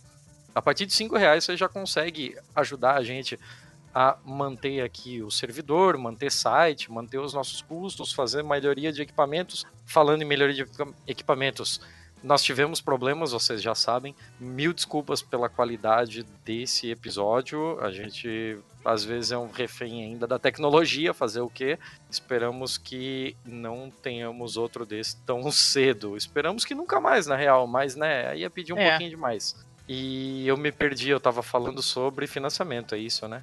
Tava falando sobre financiamento. É, infelizmente, inclusive um negócio que a gente não, a gente nem sabia exatamente como é que funcionava esse negócio, mas quando você faz a, a contribuição, você pode inclusive escolher permanecer anônimo, para que não apareça na lista dos apoiadores, para que, sei lá, por uma, alguma questão de privacidade, você pode se, se manter anônimo. E justamente um dos anônimos ganhou o nosso Ah, livro, foi. então eu não vou poder falar aqui Vou nem o comentar. nome, Não o vou nome do nosso, comentar.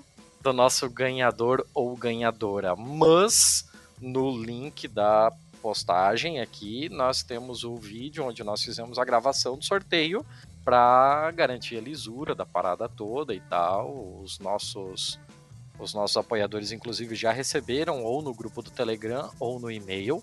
Inclusive, essa é uma das outras vantagens, né? Você tem informações antes da hora, você tem o grupo do Telegram, você tem umas algumas benesses. Estou falando muito, Letícia, as pessoas preferem a sua voz, por favor. Então, tem aquela parceria que a gente comentou no episódio passado com a Veste Esquerda. Você vai Sim. lá em vesteesquerda.com.br. Ponto Escolhe. com BR. É, .com.br. E escolhe a sua bela camiseta esquerdopata e usa o código de desconto PISTOLA10. E aí você ganha 10% de desconto na sua compra. Olha que coisa legal. As camisetas, as camisetas são bem legais, assim. Tem um monte de modelo maneiro. É, dá uma olhada lá, tem um monte de estampas diferentes pra escolher. É um, eu acho que é um presente legal, assim. Eu, eu gosto de, de dar essas coisas de presente. Acho sempre bacana. O que mais que a gente tinha pra falar? As redes sociais, que tal? É, cara, se eu não anotar, é foda, né, velho? É um problema. Então, nós, pra falar com a gente, tem 22.977 maneiras. Vocês sabem que a gente responde sempre. A gente é mais ativo no Twitter mesmo, arroba pistolandopod.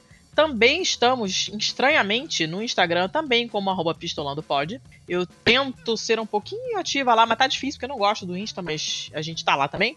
Querem mandar um e-mail, mandem para contato arroba pistolando.com. O nosso SMBR, vocês estão carecas de E, saber. particularmente, eu adoro e-mail. Assim, ah, Eu também amo, eu Twitter, tudo adoro legal, e-mail. tal, mas o e-mail é muito legal, cara. Eu também acho, porque não é aquela coisa imediata, né? Você escreve Uhum. com calma, escreve um pedaço agora e pensa, depois você corrige, escreve de novo, é, né? E sabe que não tem outras pessoas lendo. Você pode se alongar, pode se fazer um, um, um e-mail longo, a gente não reclama, nós gostamos de ler coisas, pessoas. Então, se quiserem comentar, mandem um e-mail. Ou então comentem lá no site mesmo, que eu peço pra vocês escreverem, mas ninguém escuta. Então ninguém comenta no site, fico triste. Mas não tem problema. Se quiserem mandar e-mail, mandem e-mail, a gente bem gosta. Mandem ver, então. É isso? Eu acho que era isso, né? É, eu acho que era. Então, eu beleza. sim. Ahn, dito isso, vamos pro bom, mal e feio. Bora. Você começa? Eu, começo? com- Não sei, como, você fazemos? quiser. Que Você escolhe começa. Não. Beleza. Então, a minha notícia boa, né? E lembrando que tá foda achar notícia boa ultimamente, né? Então é uma coisinha singela, que à primeira vista pode parecer que não é importante, mas é. É uma notícia do Metro, que é aquele jornal que distribui no sinal, né? De grátis, que tem pouquinhas páginas. É uma notícia do finalzinho de abril, do dia 24 de abril. E a manchete é a seguinte: polonesa cria jogo de tabuleiro feminista no estilo do cara a cara, para homenagear mulheres inspiradoras. Você já jogou cara a cara, seu Thiago? Nunca. Como você nunca brincou disso? Você não, Não, teve não. infância? Não, eu tive infância, eu só não tive cara a cara. É um jogo de tabuleiro. Eu tinha vários jogos de tabuleiro, ele não estava entre eles. Sabe que está perdendo. Era muito legal esse jogo. Tinha propaganda na televisão e tal, não sei o que. São aquelas as fichinhas, né? Como você fica com um tabuleiro com as carinhas das pessoas em pé, olhando para você, e aí a outra pessoa tem que tentar adivinhar e conforme ela vai descartando, não sei o que, você vai abaixando, né? Você, você vai fazendo a pergunta pro seu colega. Ele é louro, é homem, tem óculos, é, tem barba, tem cavanhaque, tem olho azul. Né? É um Uhum. joguinho bem bobinho assim pra criança. E conforme a pessoa vai dizendo não, ah, você pergunta, tem olho azul? Que é a carta que o seu adversário pegou, né? Aí a pessoa Uhum. fala, não. Aí você já, tum, tum, tum, tum, vai abaixando com o dedinho assim, todas as plaquinhas com as pessoas que têm olho azul. E aí quem adivinhar primeiro quem é o personagem do outro ganha. E essa polonesa, ela criou esse jogo de tabuleiro que funciona exatamente dessa maneira, né?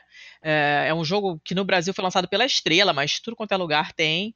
É, tem várias versões diferentes. No Brasil tem um, também uma versão com personagem da Turma da Mônica, né? Dá pra fazer com, de várias maneiras diferentes. E essa mulher, que tem um nome que tem 95% de consoantes, então eu não vou me aventurar a ler, criou esse jogo chamado Who's She, que tá à venda é, por 75 euros, mas ele é de madeira, bem bonitinho. E com rostos de mulheres históricas, né? Então, na hora que você levanta a plaquinha com a carinha da pessoa, e aqui na foto tem é, a Frida Kahlo, como exemplo, né? Você levanta assim, e na parte de baixo, onde ficava a plaquinha fechando, digamos assim, você tem um monte de símbolozinhos que a representam. Tem a data de nascimento e da morte, se for o caso, e coisas relevantes sobre a vida dela. Então, no caso desse da Frida, você tem é, a paleta lá com as tintas do pintor, você tem o símbolo é, da cadeira de rodas, você tem algemas, você tem a data de nascimento dela, você tem México, 1907, 1964, e aí tá escrito lá que ela é pintora autodidata e ícone cultural mexicano. E é o desenho dela pintadinho na plaquinha que você levanta. É bem legal. É bem legal. E ela queria falar de mulheres que são apagadas, como sempre, a gente sabe que são apagadas. Então, o objetivo é equilibrar uma diversidade de profissões, origens e períodos históricos. Né? Ela, ela escreveu num quadro branco um monte de nome de mulher, saiu tacando um monte de post-it e tal. Só que é, é, era, ficou complicado de dividir, né? Ela acabou dando preferência a figuras como cientistas, pesquisadores, em vez de colocar só artistas ou cantoras ou coisa assim, né? Botou esportistas, enfim, é, pessoas não que, não que não, normalmente não se fala muito. Claro que tem a Frida, tem a Malala, é, tem um monte de personagem interessante. Tem a Temple Grandin, tem a Harry Tubman, tem um monte de gente famosa. Tem a Mary Anning, aquela que achava os fósseis é, na praia, a pessoa achava que ela era maluca. Tem a Zaha Hadid, migra vida, mulher. Tem a Nellie Bly, que atravessou, que foi, fez uma, atravessou o mundo praticamente. Só, só, tem mulher foda. Pelo que eu tô vendo aqui, esses pouquinhos exemplos que estão aqui, até J.K. Rowling tá lá. Tem um monte de coisa interessante, então é. Né, não dá pra dizer que ela não é uma mulher foda, ela é, né? Ela Não tô falando nada. Então, tudo bem que ela de vez em quando manda mal, mas todos mandamos. Então é legal. Ela se, se hum, inspirou nesse jogo e tal, que é, na verdade é um jogo da Hasbro, que é dona dos direitos originais, né? E tem várias, é, várias variações, é, várias maneiras diferentes de fazer o jogo, e ela acabou fazendo esse só com mulheres e ficou bem bacana.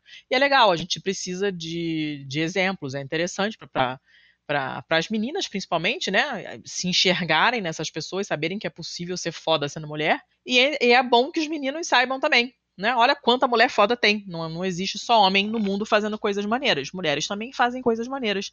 Também atravessam o mar a nado, uh, também inventam remédios, também levam tiro na cabeça e continuam lutando para estudar, fazem coisas muito fodas. Então, para mim é uma notícia boa, bonitinha, fofinha e esquenta o coraçãozinho peludo. E a sua? Gostou? Muito bom. Achei legal. Realmente, bem legal. Algumas que estão ali eu realmente não saberia. bem interessante. É, bem bacana. Ah, minha vez? Vai. Então, a minha notícia vem do site A Pátria. E a gente já tá com aquele negócio que ouve em Pátria Patriota, dá até um comichão, né? Dá. Mas esse site A Pátria já por si só é uma grata surpresa, porque na real ela é uma colaboração internacional entre pessoas de diferentes países falantes de língua portuguesa para divulgar ciência e divulgar é, coisas é, supranacionais sobre a língua portuguesa e sobre os países de língua portuguesa. É muito interessante. É possível que em outros momentos a gente acabe voltando a falar sobre isso ainda. Hum. É, no caso, aliás, o negócio do A Pátria é por causa de, se eu não me engano, do Guimarães Rosa, uma frase que ele falava que a minha a minha língua é a minha pátria. Uhum. Todos que têm a língua portuguesa como língua mater deveriam tê-la como pátria. Mas isso não vem ao caso, isso é só um grande parêntese.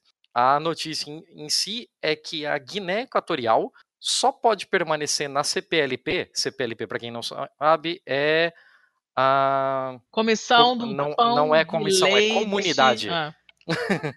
É Comunidade de Países de Língua Portuguesa. Hum. CPLP é Comunidade de Países de Língua Portuguesa e a Guiné Equatorial só pode permanecer na CPLP se ela abolir a pena de morte. Quem falou isso foi o primeiro-ministro de Portugal e isso o Antônio Costa, né? E essa é basicamente um pré-requisito. A Guiné Equatorial entrou para a CPLP em 2014 só, é bem recente, mas ela tinha basicamente um roteiro de adesão. Entre as coisas do roteiro de adesão, estava colocar a língua portuguesa como língua oficial, Uhum. e um dos pré-requisitos é que todos os países de língua portuguesa abolissem a pena de morte, coisa que ainda não aconteceu no caso da Guiné Equatorial. Só faltam eles? Sim, Da nesse patota? quesito de pena de morte só faltam eles. Meu É, Deus. inclusive, é, a Guiné Equatorial já andou dando uns rolos aí no Brasil recentemente, né? Ah, O pessoal deve lembrar que teve um dos filhos do Teodoro Obiang, que é o presidente da Guiné Equatorial, que tentou entrar no país com uma mala de dinheiro e uma porrada de relógios e o cacete, Meu e Deus deu um céu. pequeno conflito diplomático, porque foram revistar ele, e aí tinha que ver a questão de imunidade, porque filho do presidente, pipipi, popopó.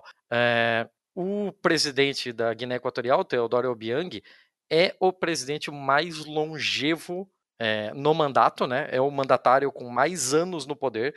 Ele está desde 79 como presidente da Guiné Equatorial. São 40 fucking anos. Caramba. 50 anos. Caraca. 40 anos. 40 anos. Meu Deus, eu sou muito burro. E ele, assim, ele é configurado como uma ditadura, tem perseguição a opositores, tem violação de direitos humanos, é um bagulho bem descaralhador. Ele, inclusive, investiu é, em promover o nome e a- o turismo e as paradas da Guiné Equatorial, é, injetando dinheiro numa escola de samba do Rio de Janeiro, assim, é What? um- uma loucura do caralho. Mas eu achei muito interessante a postura firme que a CPLP está tendo para com a Guiné Equatorial para que acabe a pena de morte lá. É, é um grande avanço. Sim. Esperamos Pô, que um passo isso importante seja pra caramba. é, esperamos que isso seja acolhido definitivamente pelo governo de lá. E se a gente tiver alguma notícia é, adicional sobre, né, vamos acompanhando aí, ver o que acontece. Hum, beleza. Sim, senhor. É é uma notícia meio morna, né? Vamos combinar. Sim, mas... Mas- Mas... mas é uma boa notícia, né? É uma boa notícia. Que alguém esteja se mexendo pra pra acabar com esse tipo de, de, de, sandice é sempre uma boa coisa. É, em momentos que a gente ouve tanto que bandido bom é bandido morto, é bom ver alguém falando pela vida de vez em quando, né? Uhum. Então, Concordíssimo. vamos ficar com essa. Beleza. tá- Agora tá é a hora do mal. E o mal vai começar por você. O mal vai começar com uma notícia da ANSA, que é uma agência de notícias italiana. É é uma notícia do fim Como é que também. é o nome? ANSA. A NSA, eu não me lembro o que, que significa. Mas isso Agência significa alguma de coisa? Sei. Associação Nacionale de Não, sabe que eu não Salame leio, eu quase nunca leio nada deles. Agência ANSA, mas eu não sei o que significa. Agência. Salame e whatever. alhólio. Não. Fosse falar melhor, seria ótimo. Olha que notícia. Essa notícia ela, ela tem um milhão de camadas e todas são péssimas. É por isso que eu, que eu escolhi. Então, o negócio é o seguinte: isso aconteceu na região do Lácio, onde uma mulher foi é, estuprada. E duas, dois caras é, do Casa Pound, que eu já vou explicar o que, que é, foram presos. Então, começa pelo fato de existir Casa Pound, que é um. Eu não sei nem como começar a explicar, porque é uma coisa tão louca. É um partido político, tá? Que não se coloca oficialmente na direita, mas é claramente de extrema direita, de matriz neofascista populista. Eles são absolutamente ridículos.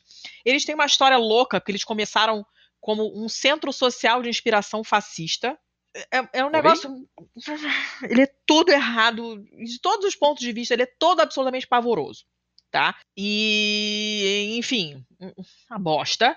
Mas eles vivem fazendo merda, não é a primeira vez que eles fazem, que eles fazem merda. Uh, e dessa vez, desses dois caras que estupraram essa mulher pertencem, são membros de Casa Pound. Então já começa por aí, é com a existência da Casa Pound. Continua com o estupro dessa mulher por dois homens. É, continua com o que um deles disse a ela: cala a boca, porque ninguém vai acreditar em você mesmo. Continua com o fato que são conselheiros comunais, que se chamam, né? Que seria, não é exatamente vereador, é, é como é mais ou menos um vereador óbvio, né? Vocês tinham alguma dúvida que quem faz esse tipo de coisa se comporta dessa maneira, você vai perguntar em quem votou, ele vai levantar a mão e falar Bozo, no caso o equivalente lá, né? Não tem, não, é sempre assim, impressionante. Os caras sempre pregando os bons costumes, a família, caralho a quatro, e vai lá e estupra a mulher. Um dos caras é conselheiro comunal e o outro é um militante de Casa Pau. São dois imbecis, né? E aí tudo bem, fizeram a reconstrução, pananana, viram que realmente foi, ela foi ameaçada depois, e por aí vai. Aí continua a merda. Esse imbecil do Salvini, que é o vice-primeiro-ministro, que é um cargo que não existia até pouco tempo atrás, mas o último governo é, inventou essa maluquice, agora temos esse imbecil que é o Bolsonaro italiano, só que ele não é militar, mas o nível de burrice é, é inventaram mesmo. o cargo para dar palco para dois malucos ao mesmo tempo. Né? Exatamente, né? Ele é um merda, o Salvini é um merda, é um homem traste, é um verme, né? Uma pessoa que eu atropelaria na ida e na volta alegremente, porque ele é realmente a pessoa horrível, é a pessoa que, que, que fala em afundar barco de refugiado no Mediterrâneo. É esse tipo de pessoa que a gente está falando, tá? Vamos deixar afundar. Deixa afundar. É esse tipo de pessoa. Então, quem vier falar em construir ponte e comunicação não violenta, vamos mandar a Não, merda. Não, não, não, Pau no cu. Pau tá? no cu de Vai quem a constrói merda ponte, todo porque, mundo velho, porque você não não, existe. constrói ponte com o filho da puta. O cara que quer ver gente morta, ele não merece que você acredite nem quando ele responde que horas são. Então, começa por aí. Aí, óbvio que esse cretino, porque ele é idiota, vocês façam um paralelo, ele é o Bolsonaro. O nível de burrice e de retrógrado da cabeça é o mesmo. Aí ele vai falar em quê? Castração química. Porque, Ah. sabe? Ah, não basta colocar na prisão. Tem que curar. Curar, como se estivesse falando de uma doença, que a gente sabe que não é doença porra nenhuma. E aí fala de castração química, que a gente sabe que não adianta porra nenhuma, porque não é necessário ter piroca para estuprar. Estupro não é sobre sexo, é sobre poder. Caralho, né? Tá. E aí, ele não continua falando essas coisas. O secretário nacional do Casa Pound eh, também falou a mesma coisa. Se eles forem realmente culpados, eles têm que receber penas duríssimas e para patati patatá. eh, enfim, é tudo absolutamente horrível.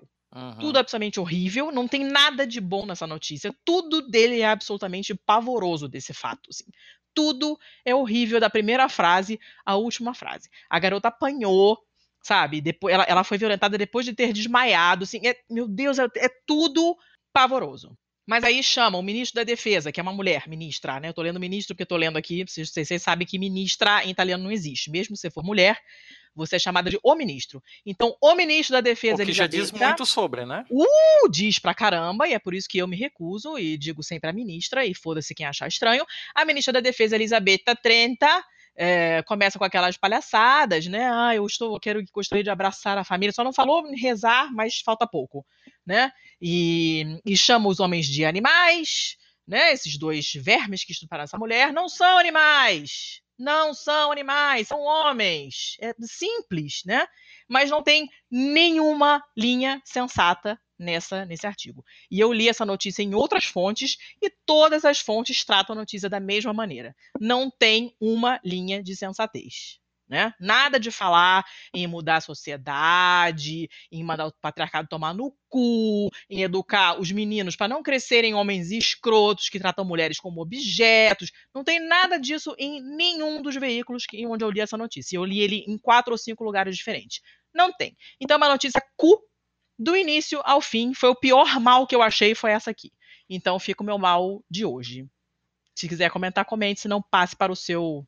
Não, não, eu acho que essa daí merece um comentário mesmo, porque, Fala. assim, é, Até cansada agora. Ah, muita gente, a gente sabe como é que funciona a cabeça daquele bando de beócio que segue aquele ruminante com a faixa presidencial hoje, E assim, ah, mas vocês estão falando contra a castração química, vocês estão defendendo bandido, como se a gente adorasse ver estupros. A gente ama estupros, meu Deus do céu. A gente tem tesão Oh, por isso. acordo de manhã pensando já. E, e, assim, é Nossa. uma faca de dois gumes muito grande, porque a gente tenta sempre ser antipunitivista.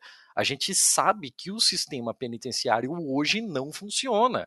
E não é uma questão de como ele funciona em determinado lugar. Ele não funciona. Não funciona, claro que porque não funciona. ele retira a dignidade das pessoas. Ele cria um estigma sobre elas que a pessoa não vai sair dali e ser ressocializada.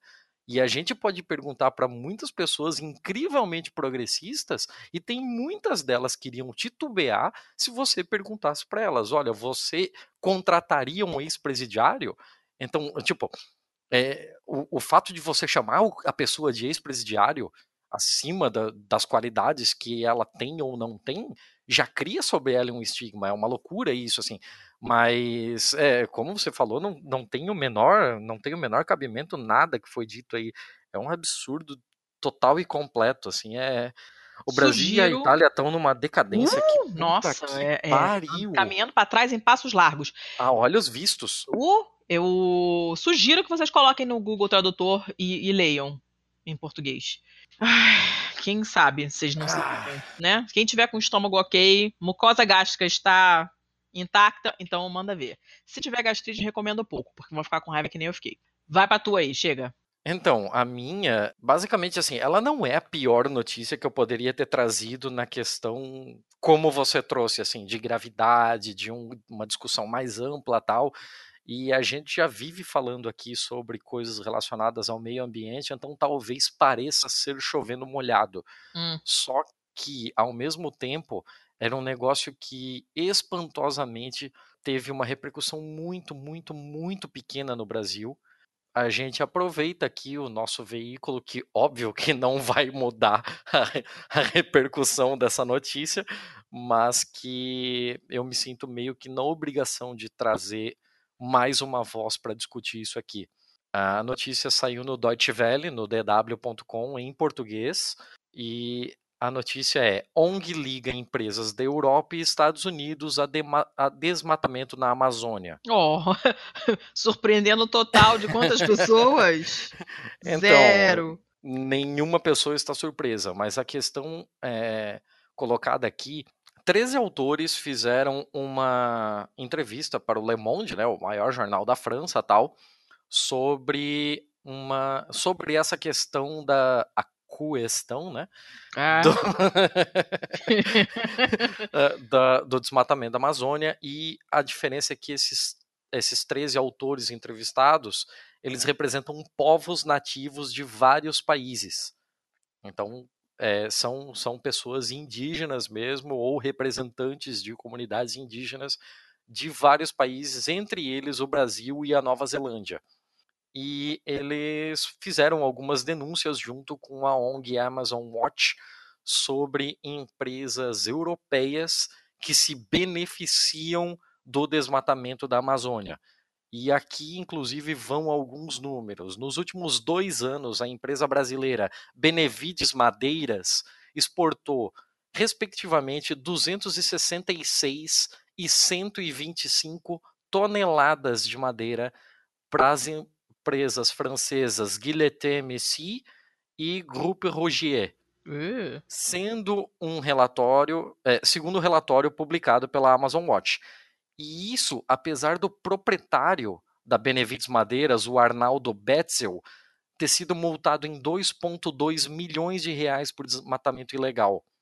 Tem empresas da Bélgica, da Holanda, da Dinamarca, da Alemanha, várias empresas que têm relações incrivelmente estreitas com empresas que notoriamente são desmatadoras da Amazônia. Inclusive, para surpresa de zero pessoas, uma das que aparece na brincadeira toda aqui é a nossa velha amiga JBS, Ah, olá! a maior exportadora de brasileira de carne bovina, teria abatido animais da AgroSB, que recebeu as maiores multas por desmatamento ilegal de todo o Brasil em 2017. Aí você vai ver quem são os acionistas da JBS, BlackRock, Capital Group, é, Grupo Bill. Então, são todas empresas gigantescas europeias que vêm se beneficiando. Inclusive, o Grupo Bill é.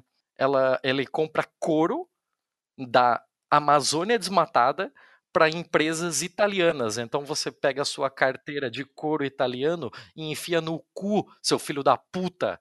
Porque além de você estar tá, é, utilizando um negócio incrivelmente supervalorizado, que se você for vegetariano tem toda a discussão do sofrimento animal e da, do, do, produto animal utilizado ali, Uhum. você ainda está usando algo que destruiu a porra do seu país, seu filho da puta, porque você vem com aquela etiquetinha de cor italiano e essa porra saiu do coração do Pará, seu lixo, seu merda do caralho.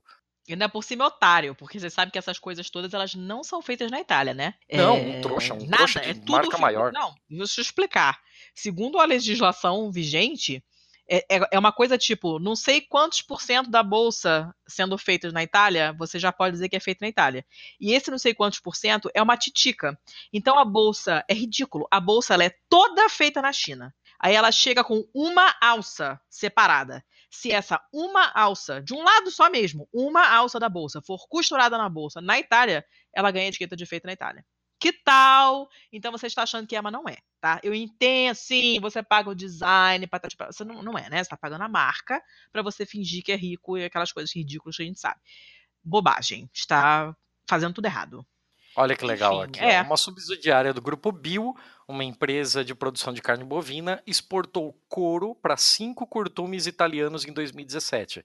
Naquele ano, uma outra empresa do Grupo Bio, a agropecuária Malp, foi multada em 3,8 milhões por desmatamento ilegal. Ah, Então, tipo, que mimo. é, é bem legal assim você ver esse tipo de greenwashing de todas essas empresas europeias falando que são legais, que fazem isso, que fazem aquilo, mas a sua matéria-prima é produto de exploração em outros países.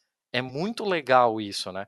Então, pau no cu de quem votou nesse filho da puta desse Bolsonaro, porque agora a gente não tem a menor visibilidade, a gente não tem a, menor esperança de ver no horizonte esse quadro se revertendo, porque aquele imbecil, primeiro que é totalmente ligado com o pessoal do agropop, dos bois que fodem a porra toda, Tomar no cu, agropop do caralho. segundo que tem aquele grandíssimo imbecil no Ministério do Ambiente, tem todas as tretas com o IBAMA, tem a possibilidade de eh, policiais ambientais não poderem mais destruir equipamentos que foram utilizados cara, no desmatamento, que eles não possam mais portar armas de fogo, ou seja, o filhinho dele, filho da puta, aqui em Florianópolis, aparecendo pra fotinho, pode. Um policial ambiental na casa do caralho do Acre, caçando gente que tá pegando é, uma espécie ameaçada, aí não pode, imagina, é um crime, é um absurdo. Ai, tô ficando nervosa. Parabéns pro filho da puta que apertou 17. Parabéns, assim, ó. Tá dando certão, né? Tá dando certo pra caralho. Tá dando certão. Legal, bacana. Pô, não reclama que tá calor, tá? Bom, feio, pode ir?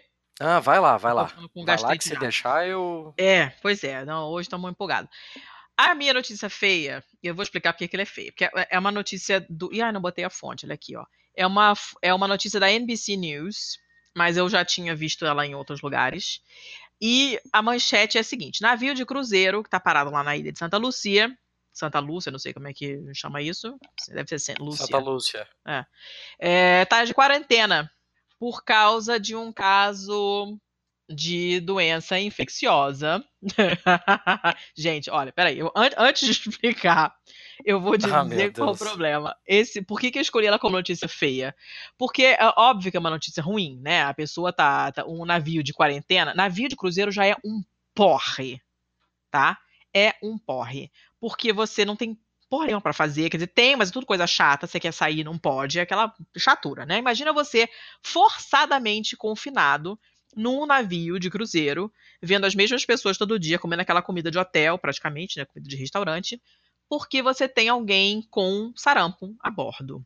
Aí o que acontece? Sarampo, para quem não sabe, é uma doença muito infecciosa, né? E aí o pessoal fica, é, mas eu tive e não morri. Sorte sua. Morre-se de sarampo ainda e ela tem consequência a longo prazo. Você pode vir a ter uma pneumonia maluca, sei lá, não sei quantos anos depois, e a culpa era do sarampo e tu não sabia.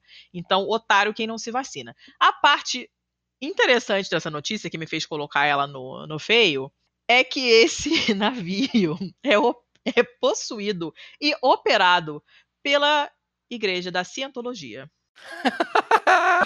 Entendeu? Então nós temos quase 300 passageiros mais a tripulação, né? Parados nesse porto do Caribe, né? Porque foi confirmado um caso de sarampo a bordo, é uma mulher, uma mulher da tripulação e acharam esse caso, foi a, a Pan American Health Organization que, que, descobriu e confirmou e não sei o que, e aí tá desde segunda-feira essa porra tá em quarentena lá. Claro, todo mundo que não tomou as vacinas direito pode pegar a doença, né? É uma, é uma é muito contagiosa. E aí o caso tá lá, a mulher tá isolada na, no navio, tá em condições estáveis, que é sorte, porque adulto quando pega essa doença de criança normalmente se fode, né? Estão passando comida por baixo da porta, né? É, deve estar aquela coisa assim, guarda na porta para deixar ninguém entrar, aquela coisa maravilhosa. E esse navio é o navio da Igreja da Cientologia. Que não se lembra, Scientology é aquela maluquice totalmente sem pé nem cabeça. Não que as outras religiões façam mais sentido, mas a Scientology é particularmente maluca, ela parece um enredo de escola de samba. E é, é aquela do Tom Cruise. Lembra que a mulher dele, quando estava tendo neném, não podia chorar nem gritar, né? né coisa desse tipo. Você fica segurando um negocinho ali para contar as partículas de whatever. Sim, é, é, o pessoal do design inteligente, né? Nossa, é uma coisa absolutamente pavorosa. Então, é um design tão inteligente que as pessoas é, ficam doentes. Né? Olha, é, é capaz eu começar a acreditar mais em Deus depois dessa, porque o design foi tão inteligente que a doença esperou para se manifestar nesse cruzeiro. Né, eu achei, eu achei bacana. É foi claro que, inteligente. É claro que ninguém da, da Scientology é, falou, óbvio, né? Mas vários jornais tentaram entrar em contato com eles para comentar a notícia, nenhum deles comentou, né? Porque é clássico. É, e a notícia termina falando que essa doença, que era considerada praticamente erradicada, voltou nos Estados Unidos nos últimos meses. Teve, teve mais de 700 casos relatados nos Estados Unidos só esse ano. É o número mais alto de casos é, notificados em um ano desde 1994 sendo que o sarampo tinha sido declarado como erradicado dos Estados Unidos no ano 2000. Aí, a última coisa da notícia que eu também achei que tem um toque divertido é que o pessoal da saúde pública da, da parte do sul da Califórnia pediu para pessoas que foram assistir o filme dos Vingadores, inclusive vão ver que é muito maneiro, para é, eh, olhar né, o, o, o, ingresso, o recibo do ingresso e tal, porque uma mulher californiana de mais ou menos uns 20 anos, que estava com um caso confirmado de sarampo, foi ver o filme no cinema numa determinada cidade. Então todo mundo que foi a esse cinema entre as 11 da noite de quinta-feira passada e 4 da manhã de sexta-feira é, deve ir a um hospital para fazer os exames para ver se tem ou não tem, tem potencial para dar merda, só digo isso. A mulher num cinema, um lugar fechado, cheio de pessoas, e ela respirando, e todo mundo gargalhando, soltando perdigotos no ar, um passando para o outro. Olha que beleza. A germofóbica tá a milhão, né? Eu tô desesperada. Já pensou a situação? Ah, a, o potencial de dar merda tá difícil. Tá difícil. Enfim, né? Quem mandou não se vacinar, fica com essa palhaçada e agora fico aí. Então, pega o teu Deus aí da Scientology, enfia no cu e fica doente, curte o seu sarampo e foda-se você, que é um imbecil. Se você não se vacinou, você é um imbecil. Já tô avisando desde agora, tá? Se você não tiver nenhuma contraindicação à vacina e você não se vacinar, você é um imbecil. Vai lá, que eu preciso terminar, que ainda vou gravar outro depois, porque me querem. Fala. Ah, arroz de festa. Fazer Problema seu. Eu tenho a minha notícia aqui e eu não abro mão dela. Vontade, mas termina. Cada um com seus problemas. Vai lá, Vai lá que tá boa. É legal que, sem combinar nada, os nossos dois feios têm a ver com uma igreja, né? E a minha É. vem do. O meu vem do lugar da onde você não esperava que eu iria trazer alguma coisa. Não Eu mesmo. trouxe, do, eu trouxe do site Vatican News. E, eu- e a pira é que o site é oficial do Vaticano, tá? Sim, sim. É tipo o jornal deles mesmo, assim. E a notícia é, é muito idiota, assim, porque ela, ela tem várias camadas, assim. É, a primeira é a própria manchete. Papa aos cabeleireiros. Evitem a, a tentação da fofoca. Meu Deus, nada dessa frase faz sentido. Sim. Então, é, ao, ao primeiro parágrafo. Papa Francisco concluiu a sua série de audiências da segunda-feira. Eu imagino que, porra, o Papa é, é um é um chefe de Estado, né, do Estado do Vaticano, tal. Ele deve ter várias audiências, tal. Mas essa audiência foi recebendo no Vaticano os cabeleireiros, barbeiros e esteticistas pertencentes ao Comitê São Martinho de Porres, presente em muitas regiões italianas. Cara, porque o Não. Papa faz reuniões, não audiências com cabeleireiros, eu não faço a menor Eu não, ideia. não sei responder a sua pergunta, meu Deus. Ah, Só que eu fui mais fundo do que apenas essa Claro. notícia. lógico. Eu fui ver quem porras era São Martinho de Porres. E aí, cara, eu fiquei realmente curioso, porque São Martinho de Porres Hum. é tipo o padroeiro dos cabeleireiros. Meu Deus do céu. É. Você vai me forçar a ir lá isso. isso agora também? Ó, São Martinho de Porres foi proclamado pelo Papa São Paulo VI é, em 66 como padroeiro dos cabeleireiros e barbeiros. Não, aí peraí. É santo, é santo o quê mesmo? São Martinho de Porres. E olha a pira dele. Primeiro que ele é negro. Segundo que ele é peruano. Gente, é maravilhoso. Ele, ele nasceu no Peru em 1579. Ah, E ele era filho ilegítimo de João de Porres, que era um nobre espanhol pertencente a uma ordem tal, com hum. uma negra alforriada. Na, na real, ele, ele era. Ele era. hum, é, Essa palavra é ruim, assim, ela tem uma conotação ruim, mas ele é tipo mestiço, pardo, é, sei lá. Uhum. É, eu odeio pardo, eu odeio É, pois é, mas é o pardo que papel o, se usa oficialmente, né, no censo, então Sim, é. Então. não é culpa nossa. Mas sabe o que, que é legal? Hum, É que o nome dele, na real, não é São Martim de Porres. hum. É São Martim de Porra. Mas sabe que eu tive, eu tive uma professora, eu tive uma professora de espanhol que era que tinha esse sobrenome Porres. E era espanhola de Madrid. Mas Porres mesmo. É, Porres. Então, o, o nome do cara aqui era João, João de Porra. é, Só que por assim, causa né? do- da conotação em países lusófonos da palavra porra, ele foi trocado para de Porres. Ah, porque Porres é maravilhoso. é ótimo. O cara, toda semana ele bebia até cair. Por isso que ele é o, o padroeiro do- dos bêbados. Ah, E sabe qual é a pira dele? É que ele também é chamado de Frei Vassoura. Cara, só Thiago, piora, assim, Como é que você chegou nessa notícia absurda? Por que, que ele é Frei Vassoura? Mas, assim, ele. Ele. Deixa, é, muita coisa na cabeça ao mesmo tempo, calma. Ele foi reconhecido pelo pai e tal. Ele estudou o ofício de barbeiro, então ele era barbeiro, médico, dentista, açougueiro, que era o pessoal que amputava a turma toda lá, cortava o cabelo da Uhum. turma toda, ele fazia a porra toda. E ele resolveu, ainda quando jovem, é, entrar na vida religiosa. Aí ele foi entrar num tal de é, Ordem de São Domingos, se eu não me engano. Ou uma ordem dessas. Ah, é que é, aqui tá escrito que ele é dominicano. É, ele ia- queria entrar numa ordem dessas e fazer a vida religiosa. Mas ele foi impedido por causa das regras de que não se aceitava negros Ai, meu na- Deus. na condição de, de da ordem lá de São Domingos. Então ele foi para um convento entrar numa, na qualidade de doado, que ele é quase que um escravo, ele é o mais servil de todos, ele é a parte mais baixa da hierarquia católica. Que isso, gente? E aí ele passou um tempasso do caralho lá e basicamente ele varria o convento inteiro todo dia, por isso o nome de Frei Vassoura. E. Que, que coisa horrorosa. Mas isso é todo um grande parêntese por causa do nome São Martim de Porres, mas o Tá. Que é completamente bizarro, mas existe esse santo, esse santo é o santo dos cabeleireiros, existe uma ordem de cabeleireiros que foi ter com o Papa, Porque sim. Porque, porque a pergunta é por que não, né? Hum.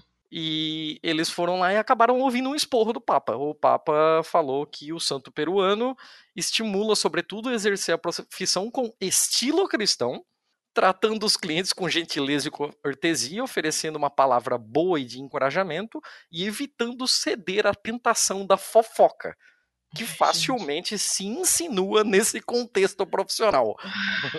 Cara, olha a generalização que ele tá fazendo, que todo cabeleireiro é fofoqueiro. Ele tá falando pros seus. Em todo lugar onde tem pessoas, tem fofoca. O ser na humano boa. fofoca. Lidem com isso.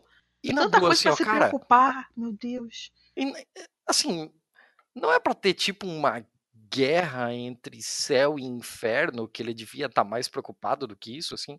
Eu não sei, porque você sabe que eu não entendo absolutamente nada dessas coisas, mas eu pensei que fossem duas forças que tivessem eu não sei. opostas o tempo todo e tal. Eu imaginei que, assim, talvez tivesse alguma coisinha um pouco mais importante pra falar, né? Que tal, Não, assim, pegar tem um ouro im- daquelas igrejas todas e Não é mesmo? vender e ajudar o pessoal dos ciclones de Moçambique, ou Acho tendência. sei lá, da, da, da, da seca, da fome, da guerra. Mas não, né? Por que não falar de fofoca? Tão mais legal. É, tá. Eu acho engraçado as pessoas, as pessoas que tratam de coisas absolutamente inevitáveis e irrelevantes como se elas fossem relevantes é um negócio que me deixa muito descaralhada das ideias, sinceramente. Cara, qualquer outro assunto era mais relevante do que isso. O cara fala de fofoca, cara. Ah, falta do que fazer mesmo. Dá uma roupa pra lavar a mão que resolve rapidinho isso aí. Ai, acabamos? Não, não pergunta como eu cheguei nessa notícia. Não, eu não quero saber. Não quero saber. Porque os caminhos tortuosos dos seus passeios pelas internets, eu acho melhor não, eu não conhecer. Mas, enfim, acabamos, né? Então é isso, né? Chega. Chega. Levamos, eu tinha... levamos até mais tempo do que deveria, mas é isso aí. Pra variar. Eu tinha só que terminar, como sempre, com a hashtag Mulheres Podcasts, que vocês já estão carecas de saber, mas, né, reforço, que é uma, uma ação de iniciativa do programa Ponto G, da Ira Croft, beijo pra Ira, desenvolvida para divulgar o trabalho de mulheres na mídia podcast, para mostrar para todo mundo que sempre existiram mulheres na comunidade de podcasts do Brasil. Não é novidade, é porque a gente é apagada, tá? Mas a gente tá aí. A gente claramente apoia essa iniciativa e para você apoiar também, se você quiser, que eu recomendo, quando você compartilhar esse programa ou qualquer outro programa que tenha mulheres no elenco fixo, não convidadinha em março para fazer figura, compartilhem com a hashtag Mulheres Podcasters e assim você ajuda a promover a igualdade de gênero dentro da podosfera, porque quem estiver procurando mulher para ouvir vai achar todas as mulheres que fazem podcast. Beleza? Show de buela. Então só isso, né? Era isso? Eu, eu sinto que a gente tá esquecendo alguma coisa, mas a gente fala pra caralho. É, é, bom, qualquer coisa a gente grava e adiciona depois. A mágica da edição resolve o problema. Sim, senhora. Então, Então, beleza. por enquanto é só. Até a próxima, pessoal. Falou! Até o próximo episódio. Beijos.